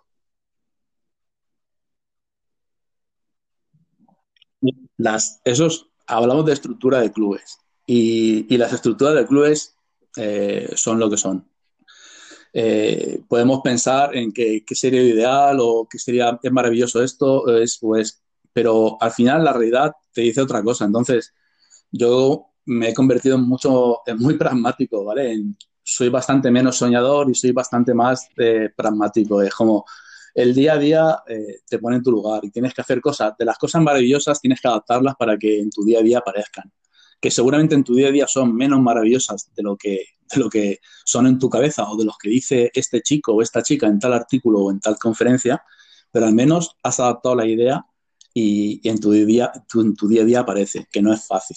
Entonces, esto es algo muy parecido. Eh, la estructura de los clubes pues, tendrían que ser de una manera, pero no son, ni yo creo que a corto plazo vayan a ser. Entonces, ponernos a pensar en lo que puede ser, pues podría ser, ¿qué estructura voy a tener un club? Pues, pues esa estructura que dices tú, esa figura que dices tú, sería importante, no, sería importantísima. Pero ¿es viable? Yo no creo que sea viable con las estructuras que tenemos aquí ahora mismo, no es viable. Entonces, es como. Eh, podemos divagar de, mil cosas, pero no son cosas reales, no, no, no, lo vamos a poder aplicar en nuestra realidad. Sería básico que alguien eh, solo se dedicara a eso, ¿vale? Pero para que te hagas una idea, yo, yo cuando en la, en la época de Acra yo di dos, presupuestos. Cuando me pidieron un presupuesto de entrenadores, yo di dos presupuestos. Uno en lo que mi figura solo era director deportivo, no entrenaba, solo me dedicaba a director deportivo, que era un poco esa parte que dices tú, y, otra, otro presupuesto en el, que, en el que yo era entrenador de algunos equipos. Entonces, lógicamente, ellos cogieron la segunda la segunda opción porque, porque no es viable económicamente, no, no hay una estructura económica en los clubes para, para aumentar, ¿no? Yo a cualquier club que, que, tú le preguntes, si, quisieran, si, le preguntas si quieren tener un, un programa físico a tiempo, completo o más de uno, según el tamaño que tengan, te van a decir que sí. Si quieren, si les preguntas si quieren tener adaptador físico, te van a decir que sí. Si les preguntas si quieren tener eh, mm, si te van a decir que sí. Eh, si les preguntas si quieren tener director de, cantera a tiempo completo, van a decir que sí, eh, un psicólogo. Si hay mucho, que es lo chulo de, entrenar, hay mucho que, abarcar, pero al fin y al cabo estamos los, los que en mínimamente queremos tener una pequeña parte de cada una de esas facetas, no, no, no poder hacer nada en concreto de todo, pero sí que tener una mínima idea de todas esas cosas que te he dicho para no fastidiar a nadie y, luego está, imagino que la élite, donde en élite, pues, pues bien, no, creo que era, creo que era Carrie, una vez cuando se torció el tobillo este año alguien de la NBA, no sé si era Carrie, no me acuerdo, eh, lo que me chocó que cuando le dijeron que cuando lo metieron al vestuario ya estaban haciendo con hielo, ya estaban haciendo recuperación. O sea, lo metieron al vestuario y ya estaban recuperando con él el servicio de tobillo, que tenía una máquina especial que andaba sobre el hielo o sobre el agua fría o algo así. Entonces, eso es un mundo, pero no es el mundo en el que nos movemos todos los que, los que estamos aquí. Entonces, joder, qué chulo eso, ¿no? Oye, pues podemos comprar una máquina para que cuando alguien se haga un, un, un E15 de tobillo lo metemos ahí y, ya se, ya se empieza a recuperar. No es, no es viable, ¿no? Por desgracia, eh, soy bastante menos soñador que, que otra gente que, pero también es complementario, ¿no? Porque si no hubiera gente que sueñe, tampoco, tampoco habría gente que tampoco se avanzaría, pero, pero yo soy de los que frenan esas cosas porque no, no, no es real, no lo veo. Pues para entonces nada, la siguiente pregunta ya no te la hago. Era, era, si pudieras montar un club ideal, o sea, imagínate. No, Es que es eso, yo. Pasan los años y te mueves por las realidades, ¿no? Y, y ves tu realidad. Y, y tu realidad es que, es que lo que tienes es eso. Y yo creo, y, echando la vista atrás y, viendo a la gente con la, que me, con la que he estado rodeado, que lo que esa gente ha hecho poco a poco es aumentar su capacidad en cosas en las que antes mm, no era, no era competente. ¿Vale? Y yo veo mucha gente a mi alrededor, bueno, mucha no, me- te miento. Veo gente a mi alrededor en la que dices, hostia, esto no lo tenía en cuenta y ahora lo tiene en cuenta. Yo, yo creo que eso es más real para nosotros, ¿vale? Pero una estructura de un club ideal, pues ya te digo, hay- yo creo que habría un equipo físico, ¿no? De, de, de- de eso, de lo que he dicho antes, ¿no? De nutricionistas, paradores físicos, recuperaciones. Es que, es que es infinito, es todo lo que tú puedas hacer, ¿no? Va- Y luego, vamos a poner- vamos- a acotarlo a- infinito. Pero- las que fueran Pero lo mínimo, la mínima estructura. Sí, sí, en, en un pero la club. mínima estructura en, en los equipos de, Exacto. en los que Bueno, por- todos imagínate, imagínate, ¿Pero cuál tú, tú, ¿Cuál es la eso, tú montas un club, tienes capacidad y montas un club, pero no puedes ha- hacer todo, eh, to- toda, todas esas figuras no las puedes tener, todo lo que dice, lo que pones tú. Eh, eso, o sea, lo que, lo que has estado diciendo, ¿no? Que, que eso es lo de ideal a muerte, no, pues un poquito, perdón, un poquito menos ideal, o sea, al nivel que, que nos movemos más o menos en la provincia de Alicante. Que, que, que, Pues a ese que- nivel, que igual es porque. tres, cuatro figuras, dos, una. ¿Crees tú que debe ser eh, obligatorio?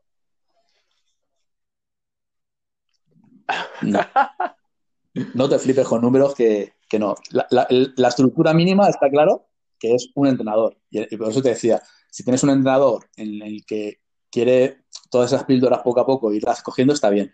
Lo mínimo, no sé si es por ahora de, formación profesional, por lo que estoy, estudiando, pero yo creo que no. Lo mínimo sería un preparador físico, pero, pero no como está en la, en la estructura actual, ¿no? Un preparador físico de verdad a tiempo completo. Y eso yo no, yo no creo que sea viable tampoco. Pero sí que al menos un preparador físico, que te digo lo mismo, que, que, que a tiempo completo pueda actuar un poco de, entre comillas, de las otras cosas, ¿no? De, puede actuar a, eh, ratos de preparador físico, de fisio, de nutricionista, pero dando pequeñas píldoras de algo que no le corresponde a él por su, por su competencia, ¿no? Pero sí que un preparador físico a tiempo eh, completo, entre comillas, sí que estaría muy bien, porque al menos ya, ya habría una, una dirección eh, muy grande, una, un- una comunicación, perdón, muy grande entre ese preparador físico y ese entrenador. Entonces, sí que podrías empezar a mover estructuras de entrenamiento de una manera más lógica, ¿no? De una manera más lógica basadas en la ciencia de la física a tiempo completo. Y, es complicado.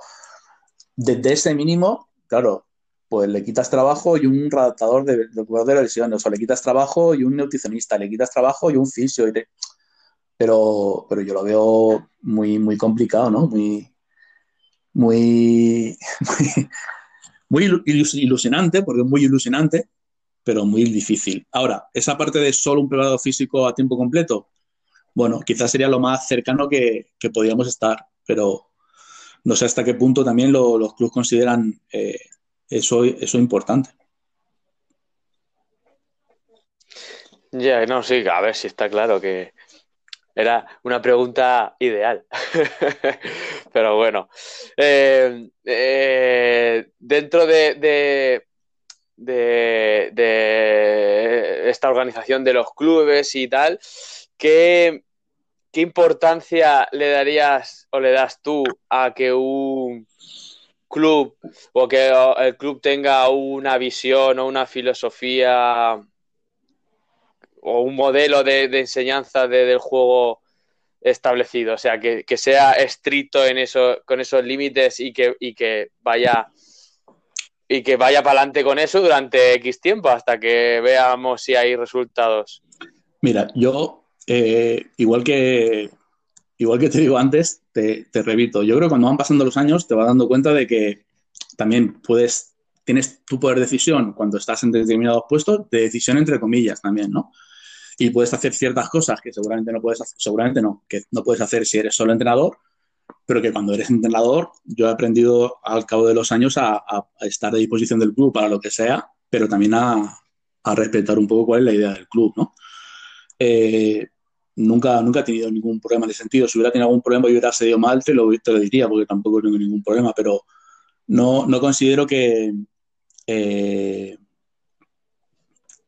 que, que, sea problemático. A ver cómo te lo explico. Dame pie, dame pie, Will. que sea problemático es que, es que no, no, que no, que no sea necesaria una filosofía de club o a qué te refieres. yo creo que la base de todo es que, puedas trabajar, puedas hacer tu idea. Entonces, muchas veces esa idea, eh, ¿qué, sería lo ideal? Lo ideal sería que, que entrenas una idea de un club global que trabajan todos en la misma dirección, pero también te encuentras con clubes en los que no consideran que eso sea así que consideran que es bueno dentro del club tener diferentes líneas, ¿vale? Entonces, igual es, entonces es lo ideal para ellos y a mí me parece bien, o sea, no me parece mal. Que si yo lo haría de una manera diferente, pues seguramente sí, o, no, no lo sé, pero, pero es un poco ese respeto a, el sitio en el que estás siempre en cada momento, ¿vale? Entonces, eh, es muy importante para mí que, que, tenga un mínimo respaldo. Y entonces, eso en casi todos los sitios en los que he estado lo he tenido. Y mínimo respaldo no es cuando las cosas van bien, sino cuando pasa algo, sepas que, ¿no? Eso en algunos sitios lo he tenido y otros no lo he tenido. Pero, pero coincidir en la misma filosofía con, mucha gente diferente también es difícil. Eh, yo creo que por mi experiencia es gratificante, porque yo cuando he estado en sitios en que todos más o menos pensábamos lo mismo, eh, era muy gratificante porque hablas el mismo lenguaje, pero, pero también puede ser y sobre todo para los jugadores eh, puede ser muy, eh, te diría, muy, muy enriquecedor el que, el que tengan maneras de enfrentar el baloncesto eh, de una manera diferente un año y otro. ¿vale? Yo creo que también es algo, es algo también a considerar. Igual que te digo que no es bueno que, como te decía antes de los chavales, que la gente tenga muchos años el, mismo tipo de entrenador, también yo creo que es bueno que veas, que veas en tu carrera deportiva diferentes maneras de hacer las cosas para que luego, al fin y al cabo, cuando tú tengas una capacidad para decidir, puedas decidir hacia dónde te quieres tirar tú. Pero no puedes decidir si solo con, una manera de ver las cosas. Entonces, eh, mientras haya respeto, yo creo que yo me pongo a disposición de los clubes que han, estado conmigo, que, sea, para los que he entrenado y, intento ayudar en todo lo posible cuando he sido entrenador. Y cuando he sido responsable, lo intento hacer de la manera en la que yo consideraba que era mejor, pero en la que yo considero que era mejor. No, no me veo con capacidad para decir que la que tú hagas no sea mejor. Y yo puedo entrar en eso, de hecho, entro en eso. Y, no me parece nada descabellado, me parece algo de, bien, eh, vamos a enriquecernos todos y, luego yo cogeré las cosas que me parecen interesantes y, y desecharé las que no. Y tú como jugador igual, me parece enriquecedor al fin y al cabo.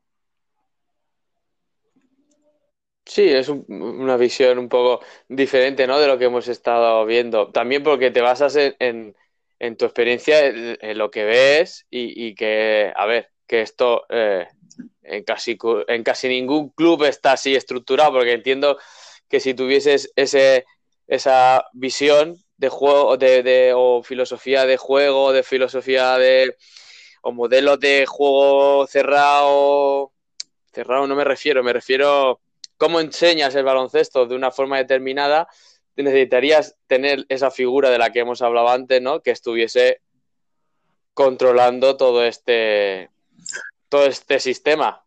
Y, claro, esa figura tampoco está. Por eso digo que es complicado, que, idealmente esa figura sería la que tendría que decantarse hacia una, una cosa u otra. no, no, a ver cómo te lo diría, no, no solo imaginándomelo, ¿no? sino diciendo, mira, mira, tú haces esto y hemos quedado que sí, tú haces esto de esta manera y hemos quedado que no. Entonces, son figuras que antes eh, tampoco existían de una manera eh, muy, muy exhaustiva, pero sí que se, se, percibía más esa figura de alguien que hablaba con, con, los entrenadores. Más que nada, yo lo he hecho en falta, te digo en serio, de gente que empieza a entrenar, gente que tiene todas las dudas del mundo, eh, tiene que tener un, mucha comunicación por, por parte de alguien del club, ¿vale? Entonces, gente que empieza a entrenar, que tiene problemas, que no sabe cómo hacer las cosas o que intenta hacerlas pero no es así, si, si tú le das apoyo y tú le, le, marcas una línea, la gente va a crecer con mucha más seguridad. Eso es más complicado ahora también, pero es un poco lo mismo. Eh, las estructuras de los clubes no, permiten tener eh, mucho fuera de, unos entrenadores y, no con una compensación económica, ya no te digo ni siquiera acorde a tu trayectoria, pero ni acorde a tus conocimientos, ¿no? Es cuando tú decías el otro día, no me acuerdo con quién fue, creo que fue con Pau, no, eh, lo de estoy formándome, hago todo esto, tal, ya, pero es que eso en el día a día, en nuestra realidad, no tiene ningún reflejo. La realidad es que sí que puede tener un reflejo como de, estima personal, ¿no? Yo, yo sé que Pepito no es igual que Maulito, entonces intento darle más cosas o intento, hay una parte que agradecen, ¿no? Pero también, eh, no sé, en cualquier profesión los más capacitados se supone que tienen también una remuneración mayor, ¿no? Y eso no, no llega, no ha llegado y, no creo que llegue a, nuestra realidad. Pero bueno, nos perdemos una serie de cosas que, tienen los clubes de élite, lo que decía Pau de Juventud de Baladona, de, vivirlo ahí en una parte, o lo que es ahora la Alquería en Valencia, son clubes con una estructura en el que tú te vas a sentir de, una manera seguramente muy implicada en lo que haces y con una misma línea. Ahí no va a ser, no va a haber gente que se salga de esa línea, ¿vale? Sí, sí, pero eh, eso no, no provoca, ¿no? Un poco lo que hablé con, lo que hablábamos con Gabo, eh, provoca, no provoca islas, es decir, cada entrenador, aunque esté dentro del club, pues cada uno tiene su propio club, que es su propio, cada uno su propio equipo. ¿No crees que se genera eso o, o eso ya va a depender de qué tipo de entrenador seas? Si eres muy que te quedas el conocimiento para ti o eres más de interactuar con por ejemplo, categoría por arriba, categoría por abajo, ¿sabes? No, no, no, está claro. Yo creo que al fin y al cabo todo es algo muy personal, ¿no? Y hay gente con, con, el sentimiento que tú dices ahora, pero yo lo que veo no es eso. Lo que veo es que eh, tampoco considero que sean islas, sino que gente que hace cosas de manera diferente y, yo al menos la parte que me toca, y no puedo hablar por nadie más, la parte que me toca sí que cuando he visto gente que, con el máximo respeto también, cuando he visto gente que empieza o incluso hay gente que, viene y, ya te preguntan, ¿no? Ya estoy en esa, en esa época en la que me falta poco para que en el autobús me digan si me puedo sentar. Pues en baloncesto es igual, hay, hay, gente que, hay gente que ya te dice un poco, eh, te pregunta. Entonces, si tú me preguntas, yo te digo mi opinión.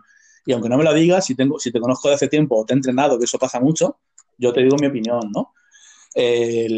ya te digo, mientras las islas, entre comillas, sean reconocidas, sea, no sea algo que sea como escondido, ¿no? O sea, yo, ahora que no me ven, voy a hacer esto, ¿no? No, mientras sea algo reconocido, yo sé que Pepito, Manolito y Fulanito entrenan de manera diferente. Lo sé. Bueno, pues no, no pasa nada, no hay ningún tipo de problema. Y encima sé que, que Pepito, a la gente que está a su alrededor, intenta que intenta mejorarla entre comillas. ¿Vale? Pues, pues muy bien. O sea, que me parece, me parece genial. Ahora, también existe el tego que tú dices, que, que yo, mi equipo, pero es lo que te decía antes de mis jugadores. Yo mi equipo y este año estoy aquí, cuando el año que viene me vaya al club de al lado, me llevo a mis jugadores al club de al lado. Y cuando entonces me vaya al otro club, me llevo a mis jugadores, porque son mis jugadores. Entonces, si no tienes ese sentimiento de pertenencia, todo también queda bastante más, más liviano. Muy bien, pues ya vamos aquí avanzando, eh, estamos llegando un poquito ya al final. Y me gustaría preguntarte, no sé, si, eh, qué referentes tienes, eh, a quién, a quién seguir, eh, tanto en redes sociales o algún libro que estés leyendo últimamente, algo para, para pasar entretenido lo que nos queda de cuarentena. ¿Qué nos puedes decir? Mira, yo creo que te lo he nombrado cuando, cuando al principio te he dicho un poco toda mi trayectoria, eh, hay gente que a la que tienes que hacer que te dé oportunidades, está claro, y hay gente que te, que te cambia un poco la visión. A lo mejor no de manera radical, o yo, y otras veces, y en otras ocasiones sí que de manera radical, ¿vale? Entonces, yo siempre he tenido como, como, como grandísimo referente, pues seguramente al mismo que tú, ¿no? A Valentín García Muni, que veo que creo que es una, una figura indispensable en el, en el baloncesto de, de, de, muchísima gente eh, en los últimos 30 años, que se dice pronto, ¿vale? Y, y, sobre todo por, su, por muchas cosas, ¿no? Pero por su capacidad para, para, para hacer que esto se parezca a, a, un deporte, ¿no? A lo que hemos dicho antes de, de hacer deporte o ser deportistas. Eres un entrenador de, uh -huh. de gente que, que, que, es deportista. Eh, te puede parecer bien o mal, pero es así. Si, admit, si admites eso, yo creo que eh, su capacidad para dedicarle tiempo, su capacidad para, eh, manejar el tiempo de las tareas, de, de, la visión de lo que va a pasar, de, a mí me parece, pues eso, que yo me he comido muchos entrenamientos de él durante muchos años porque me parecía lo más, de lo que más podía coger cosas. Y, y no solo no tengo ningún problema en decirlo, sino que me, me, es lo más orgulloso que, que, me, que, me, siento, ¿no? Me siento muy orgulloso de muchas cosas en mi vida, pero sobre todo de, de estar rodeado de esa gente, ¿no? En la parte de baloncesto, seguramente, seguramente no, Moni con, con, mucha, con mucha diferencia, y en todo lo que es la parte de, de, de lo que va alrededor del baloncesto, ¿no? Eh, mi, mi, gran apoyo siempre ha sido tú, siempre ha sido don Rafael, uh -huh. don Rafael Pastor Will por, por lo mismo, porque en, otro nivel de, conocimientos, creo que ha sido alguien suficientemente preparado y, y, con una capacidad para buscar, clasificar y absorber información que yo no tengo, ¿no? Yo creo que siempre miras un poco lo que no tienes de, en los demás, ¿no? Yo no tengo una capacidad para, eh, para retener información o para buscar. Yo tengo ahí los, me gustas de Twitter o los vídeos guardados en Facebook, son, son cientos, pero no tengo la capacidad de verlos con, en el, instante y retener esa información o, adaptar esa información, ¿no? Entonces, yo en esas dos partes, para mí sois mis dos grandes referentes y, y luego nada, luego eh, solo puedo que, que, agradecer el hecho de que estar, haber estado muchos años rodeado de, de, vosotros dos y de otra gente que también aporta muchísimo, eh, lo único que te hace es lo que te he dicho antes que le decía a los, a los chavales del curso, es crearte dudas y crearte curiosidad. Y esto, esto es como todo, pasas épocas de tu vida en la que puedes dedicarle más tiempo o menos tiempo, tienes unas circunstancias personales que te, que te impiden o que te favorecen el que hagas cosas. Yo he pasado por todo eso en mi vida. He, he tenido épocas en las que he hecho entrenamientos al detalle y, y, he habido épocas en las que he tenido el entrenamiento en la cabeza. Y, y todo eso lo he podido hacer porque porque tenido unas experiencias con un grupo de gente que lo que más ha destacado ha sido que, que ha estado muy preparado, ¿no? Y en ese grupo de gente en lo que yo puedo absorber, con muchísima diferencia, con muchísima diferencia, sacan la cabeza eh, Moni y tú. Eso es por una parte. Y luego, eh, la verdad es que en la, la parte de, de, Tengo. Si me voy a la biblioteca de la universidad, igual me, me, canea, pero tengo dos o tres libros desde el año pasado que los cogí de muy chulos, pero si quieres que de verdad no los tengo ni delante. No los, los empecé a, a ojeármelos para tomar apuntes de unas cosas de metodología, pero no, no te voy a decir el nombre porque no te lo recomendaré porque no los he visto bien del todo.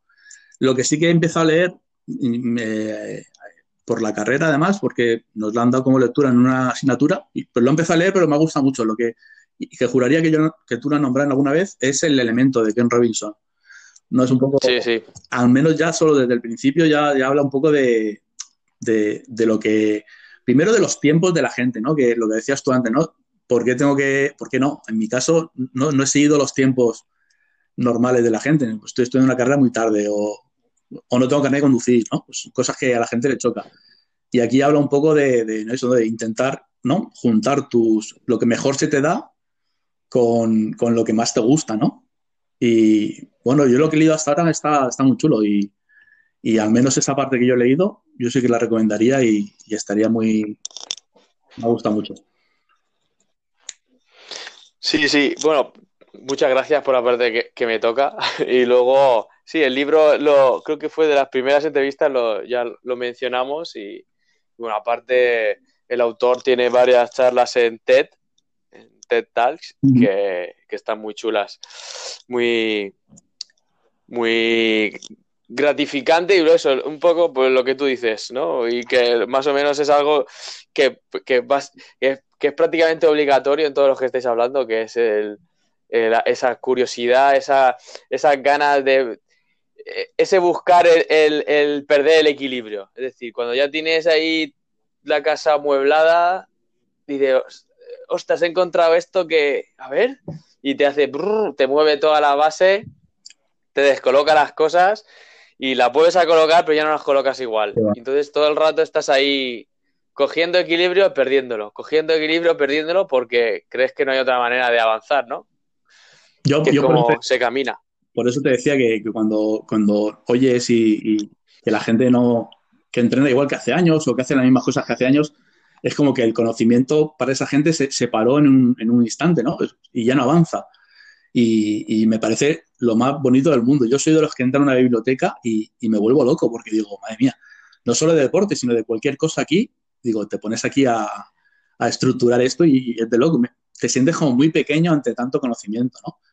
Y, en las cosas de baloncesto es igual, eh, o de entrenamiento. Hay una cantidad de información ahora mismo que es brutal y yo creo que el gran problema ahora que tenemos los que queremos eh, intentar eh, aplicarla es que tenemos que seleccionar, tenemos que aprender a seleccionar de, dónde viene la información y, eso para que te toque las estructuras de verdad, no, no para que sean solo pequeños cambios o, cosas de, modas, sino para que de verdad te toquen estructuras, ¿no? Entonces, yo no tengo esa capacidad, por, por eso mis estructuras siempre las he visto cada monitor. No, el, esto es lo que voy a decir es una fricada ahora, pero el, porque es no sé por qué, pero lo tengo grabado a fuego y mira que, que hace años que di la, eh, yo di epistemología de la educación física, ¿vale? Con José de Vis, ¿vale? Que es de Vis y Peiró, eh, el, el, libro este, el modelo tradicional y el modelo modificado de juego de Torp y no sé qué lo trajo él, lo de los, eh, los paradigmas, eh, lo diré, eh, eh, jolines, la, los principios tácticos básicos del ataque, los principios tácticos básicos de la defensa, Claude Bayer, ¿vale? Pues este profesor nos dio epistemología de la educación física, luego también nos dio didáctica. Y, y de ahí ya empecé yo a oír todo esto de los juegos modificados, el, el Jocks modificado en Valencia. Y sí, sí, lo tengo ahí grabado a fuego. Y el tío era muy bueno, era muy bueno. Y, y una de las cosas que él eh, nos explicó, ¿no? Era cómo evolucionaba el conocimiento. Y no me digas por qué, pero me acuerdo, como si fuera ayer, de, de, de cómo evoluciona de la, de la teoría de Kuhn, que era que, el, conocimiento, que una, era una de las teorías, que el conocimiento avanzaba en espiral, es decir, no solo a, nivel eh, sistémico, ¿no? De a, nivel de, la educación, sino también a, nivel personal, es decir, tú eh, tienes una forma de hacer las cosas, las vas afianzando, tienes una serie de conocimientos, llega un momento que, o porque aparecen nuevos conocimientos mejores, como puede ser ahora la teoría dinámica de los sistemas, o, todo lo que, neurociencia, todas eh, estas cosas que están avanzando, que lo que hacen es retroceder. O sea, tu, tu, propio conocimiento parece que retroceda, que digas, no tengo ni idea. Y, y lo que estás haciendo es introduciendo nuevamente este nuevo conocimiento en tu forma de entrenar, en tu forma de pensar, en tu forma de acercarte al baloncesto, de cómo conocer a las personas, para que de nuevo ese, ese retroceso vuelva hacia adelante mejorado. Es decir, tu forma de pensar, tu forma de, acercarte al básquet ha mejorado porque, te, porque has ido hacia atrás, es decir, porque te ha tambaleado todo lo que tenías eh, como fijo parece que no sabes nada, pero luego cuando vuelves a avanzar es una versión mejorada, ¿no? Por decirlo de alguna manera. Entonces eso sí, no sería plano, sino que sería a nivel 3D, sería una espiral que la que va subiendo. Y, se me quedó ese, esa metáfora y la tengo ahí metida a fuego y, hablando contigo era lo que me, se, me, estaba viniendo a, la cabeza. Pero, ahora, yo, ahora yo te digo, ¿tú cuántos crees eh, ¿cuántos entrenadores crees que tienen ni siquiera esa mínima sensación de plantearse el 2% de lo que tú te estás diciendo ahora? bueno, pues, pues eh, sí, sí, que, no es fácil de entrenar y no es fácil ser entrenador y, no es fácil nada, pero, pero claro, si encima eh, tú ni siquiera tienes esa parte de, bueno, yo sé hacer esto y yo sé hacer esto ahora y dentro de, no, yo tengo al mismo un profesor que pide una clase en primero y me da una clase en tercero. Ha hecho lo mismo, ha leído el PowerPoint. Has hecho lo mismo en una que en otra. Y he tenido que me dan asignaturas diferentes que, varían según la asignatura, ¿no? Eh, no, no, no es algo habitual. Entonces, como no es algo habitual, cuando, cuando encuentras a gente que, se plantea estas cosas, eh, yo lo que recomendaría a todo el mundo es que no se deje escapar, no deje escapar a cierta gente de intentar estar cerca para adquirir conocimiento, porque, porque es la única manera. Y si no te lo planteas, no lo hablas, no lo dices, eh, el gran problema que tenemos yo creo que ahora en, en, general es ese, es que hay muy poca gente que se plantea algo más que no sea ahí, dar dos botes en el sitio y volver a casa, ¿no? Y eso es, eh, bueno, podrán ser lo que sean, serán buenos albañiles o administrativos, pero de luego no son buenos entrenadores. Bueno, yo como, como eh, ejemplo, pues puedo poner el viaje que nos pegamos a, Granada, fue el año pasado, ¿no? Sí, el año pasado, a escuchar a los chicos estos de, de Rethinking Movement, que era un fisio, un preparador físico, otro, otro licenciado en educación física, una enfermera, y, estuvieron ahí ocho horas eh, hablando sobre la teoría dinámica de los sistemas y cómo se podía, cómo podía eh, abordarse ¿no? Desde, los diferentes puntos de vista, pero sobre todo desde una parte más eh, de, entrenamiento. Pero al final está, estuvimos ahí con, explicando cosas que, usando una nueva forma de comunicar, ¿no? Porque al final usan palabras que no has escuchado nunca y, que, tienes que ordenarlas en tu cabeza, pero ahí estábamos Molina, Moni, tú y yo. Y, y, seguramente salimos locos perdidos de ahí, porque salimos locos, porque claro, al final te viene un aluvión de, de, de materia, de, cosas nuevas, y, ya no solo del baloncesto o del entrenamiento, sino desde la salud, desde un montón de, puntos de vista, que, fue súper enriquecedor, pero eh, claro, eh, ¿cuánta gente que se dedica al básquet se, la juega a ir a, Granada a un curso así, ¿sabes? Yo creo que ahí también está un poquito eh, el, moverte y salir de, donde estás a gusto. Eh, no hay otra, no hay otra y, ya te digo que, si no ves, si, la gente no va a, o, la gente que tiene, por ejemplo, la gente que te ponía antes de Paco Alarcón, si la gente tiene como profesor a una eminencia nacional de, un tipo de, y no, la, no valoras, lógicamente no vas, a, no vas a hacer otro tipo de cosas, ¿vale? Pero ya ni siquiera te digo, ni siquiera te digo eso, solo, solo que al menos como, como responsable de algo que tienes en la pista, seas, seas capaz de entender que no puedes tratar a la gente de una manera, aunque te equivoques, todo el mundo nos equivocamos y nos hemos equivocado mil veces cada día, pero de la misma manera cada vez. Siempre tiene que haber una parte de esto, la, parte más importante yo creo es la de autocrítica, ¿no? Siempre tiene que haber una parte de la evaluación, ¿no? De lo que haces. Tiene que haber una parte en la que, en la que tú digas que, esto tiene que variar. Y poco a poco va variando. Todos, todos tenemos una, una manera de ser que al fin y al cabo va, a dirigir todo, todos nuestros actos, pero sí que vamos a irla variando. Y, yo lo que de verdad animo a todo el mundo es a que, a que busquen información de la manera que sea pero que busques información y, te des cuenta de lo poco que sabes. Pienses un poco lo mucho que sabías, pero te des cuenta de lo poco que sabes y de lo poco adaptable muchas veces que es. Pues te tengo que hacer la pregunta de Pau, que, la, que sepas que él ya sabía que venías tú, entonces la hizo con toda la intención. Lo digo para que cuando lo veas se, lo, se lo tengas en cuenta.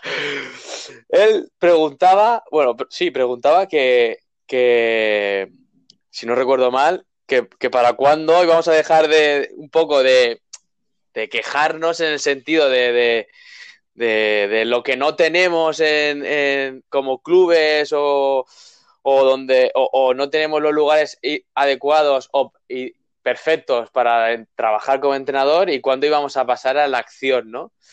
¿Qué, debíamos hacer?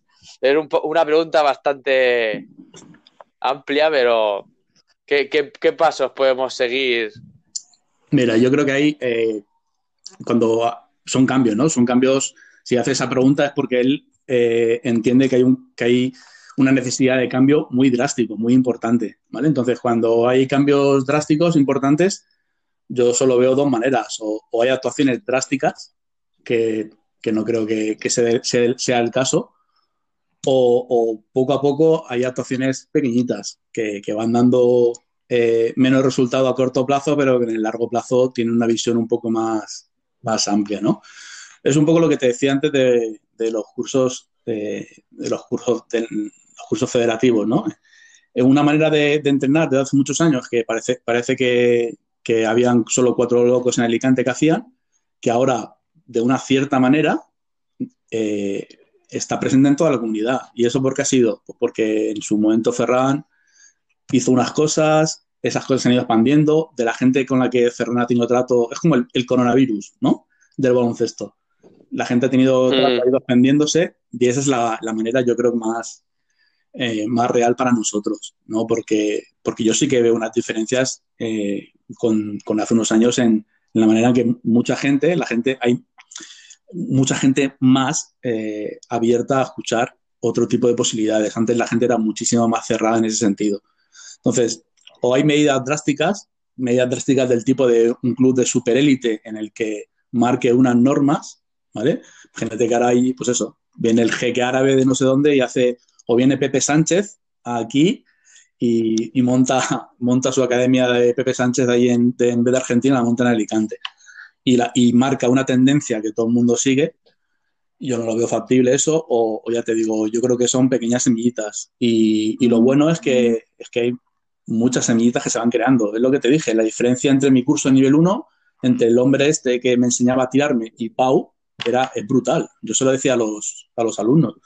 Es brutal que tengáis a gente como Pau, gente que está que no deja de estar empezando porque lleva nada y, tiene ya una, un pozo y un saber estar y una, un, intentar organizar los conocimientos muy amplio. Entonces, eso ya es una diferencia muy grande. Entonces, la gente que salió de mi curso, de ese nivel 1, desde luego no va a salir de mi curso igual porque ha tenido a gente como Pau. Entonces, esas pequeñas cosas son las que van, se va a ir sembrando y, yo no creo que haya otra manera. No, creo que haya otra manera porque ya te digo, lo, más radical me parece que, no es, viable tampoco. ¿Tú cómo lo ves? Sí, pequeñas acciones que, por lo menos sean duraderas en el tiempo, ¿no? que, se, que se mantenga, que vaya calando en la gente y que eso vaya haciendo camino. Pero bueno, de todas maneras, un saludo, Pepe. ¿eh? Estamos aquí en Alicante para lo que quieras. Pepe, Pepe Sánchez, Lucentu no es, ¿vale? Eh, nada, es, broma, es broma. Sí, yo, eh, a ver, yo es que soy muy romántico en esas cosas, pero, pero también veo el lado práctico, pragmático, como se como lo queramos llamar, y, obviamente eh, toda todo paso hace camino y, seguramente pues lo más viable, lo más factible sea sea pues esas pequeñas acciones, ¿no? Tipo guerrilla, ahí pa, pa, pa, poquito a poco ir, ir dejando constancia y que eso se quede en el tiempo, obviamente. Eso es lo más complicado. Pero bueno, también es lo más chulo, ¿eh? Cuando ves a, ¿no? Ves, ves las cosas con perspectiva, también te das cuenta de que, pues eso es como cuando no ves a tu, cuando eres pequeño, no ves un familiar de hace tiempo, ¡ay, qué grande estás! Y tú te notas igual, ¿no? Bueno, pues esto es algo parecido, ¿no? Es como miras, la, echas la vista atrás y ves que, hay cosas que han cambiado. No al ritmo que te gustaría a ti, ni, de la manera tan, tan, eh, tan extrema, entre comillas, que te gustaría a ti, pero sí que ves cosas que, han cambiado, que han evolucionado y que han evolucionado en una línea, en, algunos casos, a mejor. Y, ya te digo que, gente como, como Ferran, eh, como ejemplo, pues es una parte muy importante y seguro que al, cabo, al paso de los años, si hay una continuidad, esas cosas se irán notando cada vez más. Pues nada, Juancar, eh, vamos a llegar al final. Llevamos casi dos horitas de charreta y, quería agradecerte tu tiempo y tu, sabiduría y tus experiencias eh, y tu confianza para, para con el proyecto eh, este pequeñito que tenemos de Balones a Will. Y nada, mandarte un abrazo y, que te cuides mucho. Oye, yo quiero hacer una pregunta, ¿eh? Ah, verdad, verdad. Muy bien, muy bien. ¿Ves? Siempre, siempre, tiene, siempre tiene que haber un director de metodología. pues ya me la estaba siempre me la, estaba saltando. La pregunta, la pregunta, eso es, eso es. Vamos. Porque me, estrujé el otro día la cabeza y no me salía así nada, nada concreto. Entonces, son, son dos, pero yo creo que van muy relacionadas, ¿vale? Entonces, eh, me gustaría para el siguiente eh, compañero que tengas, que tengas allí en Balones a Wii, me gustaría que, me dijera qué, opina de, al menos yo lo he vivido mucho, antes más, pero bueno, ahora también, el tema de que normal, ves a, coincides a lo mejor, o, no coincides, pero lo sabes o has ido a verlo a, equipos que entrenan durante la semana de una manera como muy relajada, ¿no? Como muy, pa, estos, madre mía, estos están de cachondeo, o, vaya, vaya, banda parece esto, y luego los fines de semana, esa gente en la competición, eh, es como que estos son los mismos del martes, pues sí, son los mismos.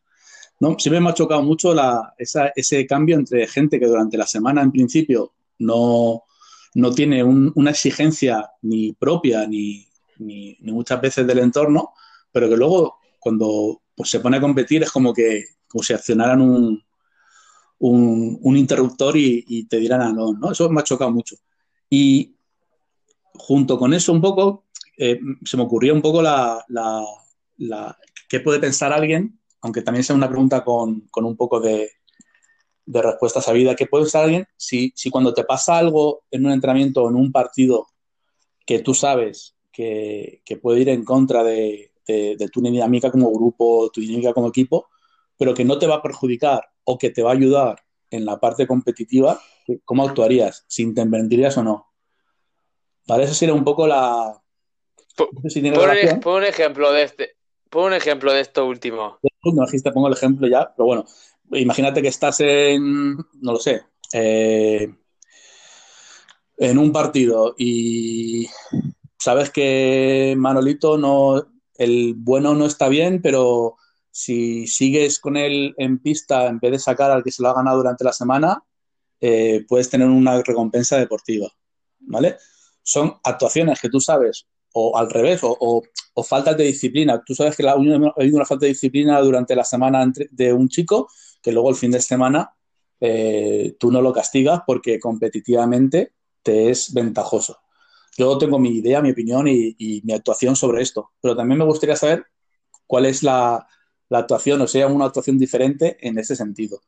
Y ya te digo que eso, eso un poco unido a, esa gente que incumple. Eh, si a nivel actitudinal, ¿no? O, simplemente porque el jugador eh, no, está, imaginemos, no está aplicando lo que has entrenado durante la semana y ese jugador no, le, no le castigas o no lo cambias o no harías lo que harías con otro por conseguir un rédito deportivo, ¿no? O, si tú has dicho que se haga XACB o, ¿no? o, si hay un acto de, indisciplina o si sales y no le chocas la mano al compañero y eso normalmente acarrea unas consecuencias y en ese caso no, ¿no? Si, si te...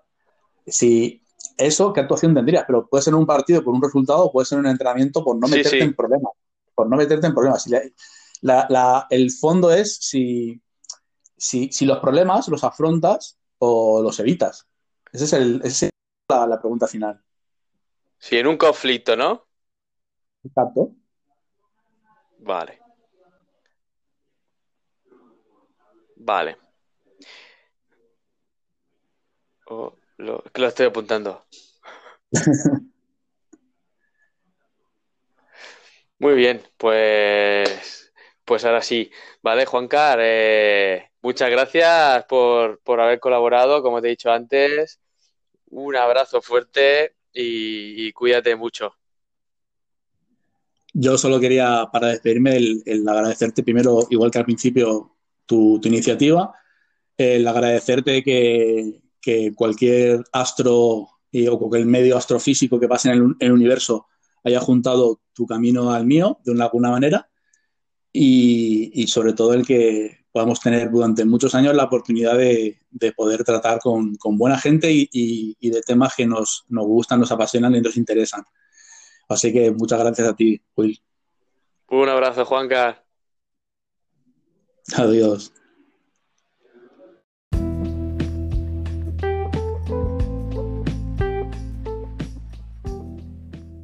Regalo que hay en este podcast es un fragmento de una película que os recomiendo.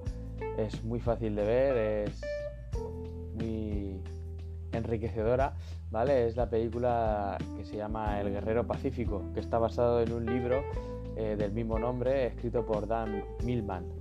Eh, así en breve resumen, pues sería un deportista joven que sufre una grave lesión y le puede impedir llegar a los Juegos Olímpicos y en todo ese proceso que podéis entender porque habéis pasado por lesiones que puede pasar ese deportista, pues se encuentra a un mentor que le ayuda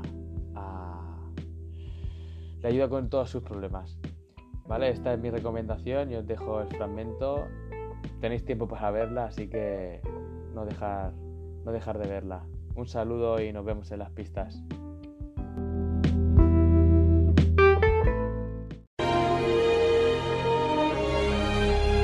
Vamos, piensa.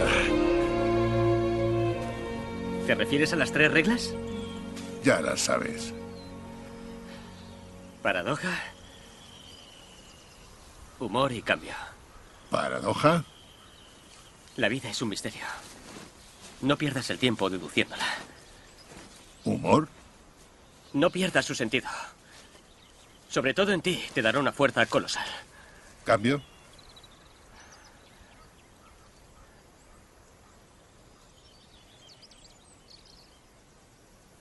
No hay nada que perdure.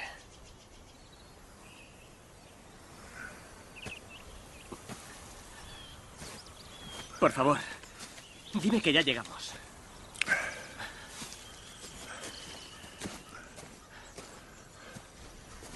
Venga, Sócrates. Llevamos tres horas. Hemos llegado.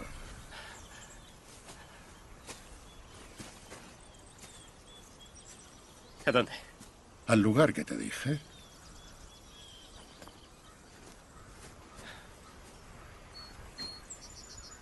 ¿Por la vista? Ahí, justo en tu pie.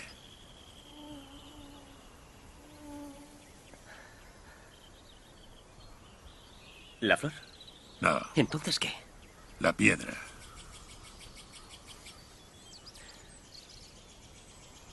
¿Qué tiene... ¿Qué tiene la piedra de especial? ¿Qué te pasa? Anda ya, Sócrates. ¿Esto es lo que por fin estaba listo para ver? Durante el camino estabas emocionado, contento. Porque pensaba que iba a haber algo. Estabas como un niño el día de Reyes. Tú mismo lo has dicho. La excursión te ha hecho sentir bien. Porque durante las tres últimas horas esperaba ver algo maravilloso. Claro que lo es. Es que no lo ves, es una piedra. Tendría que habértelo dicho antes de que saliéramos. Pero supongo que tampoco sabía lo que encontraríamos. Nunca lo sé.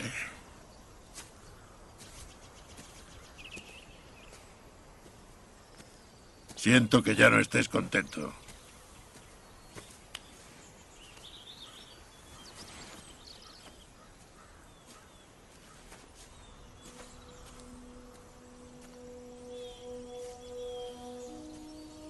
El viaje.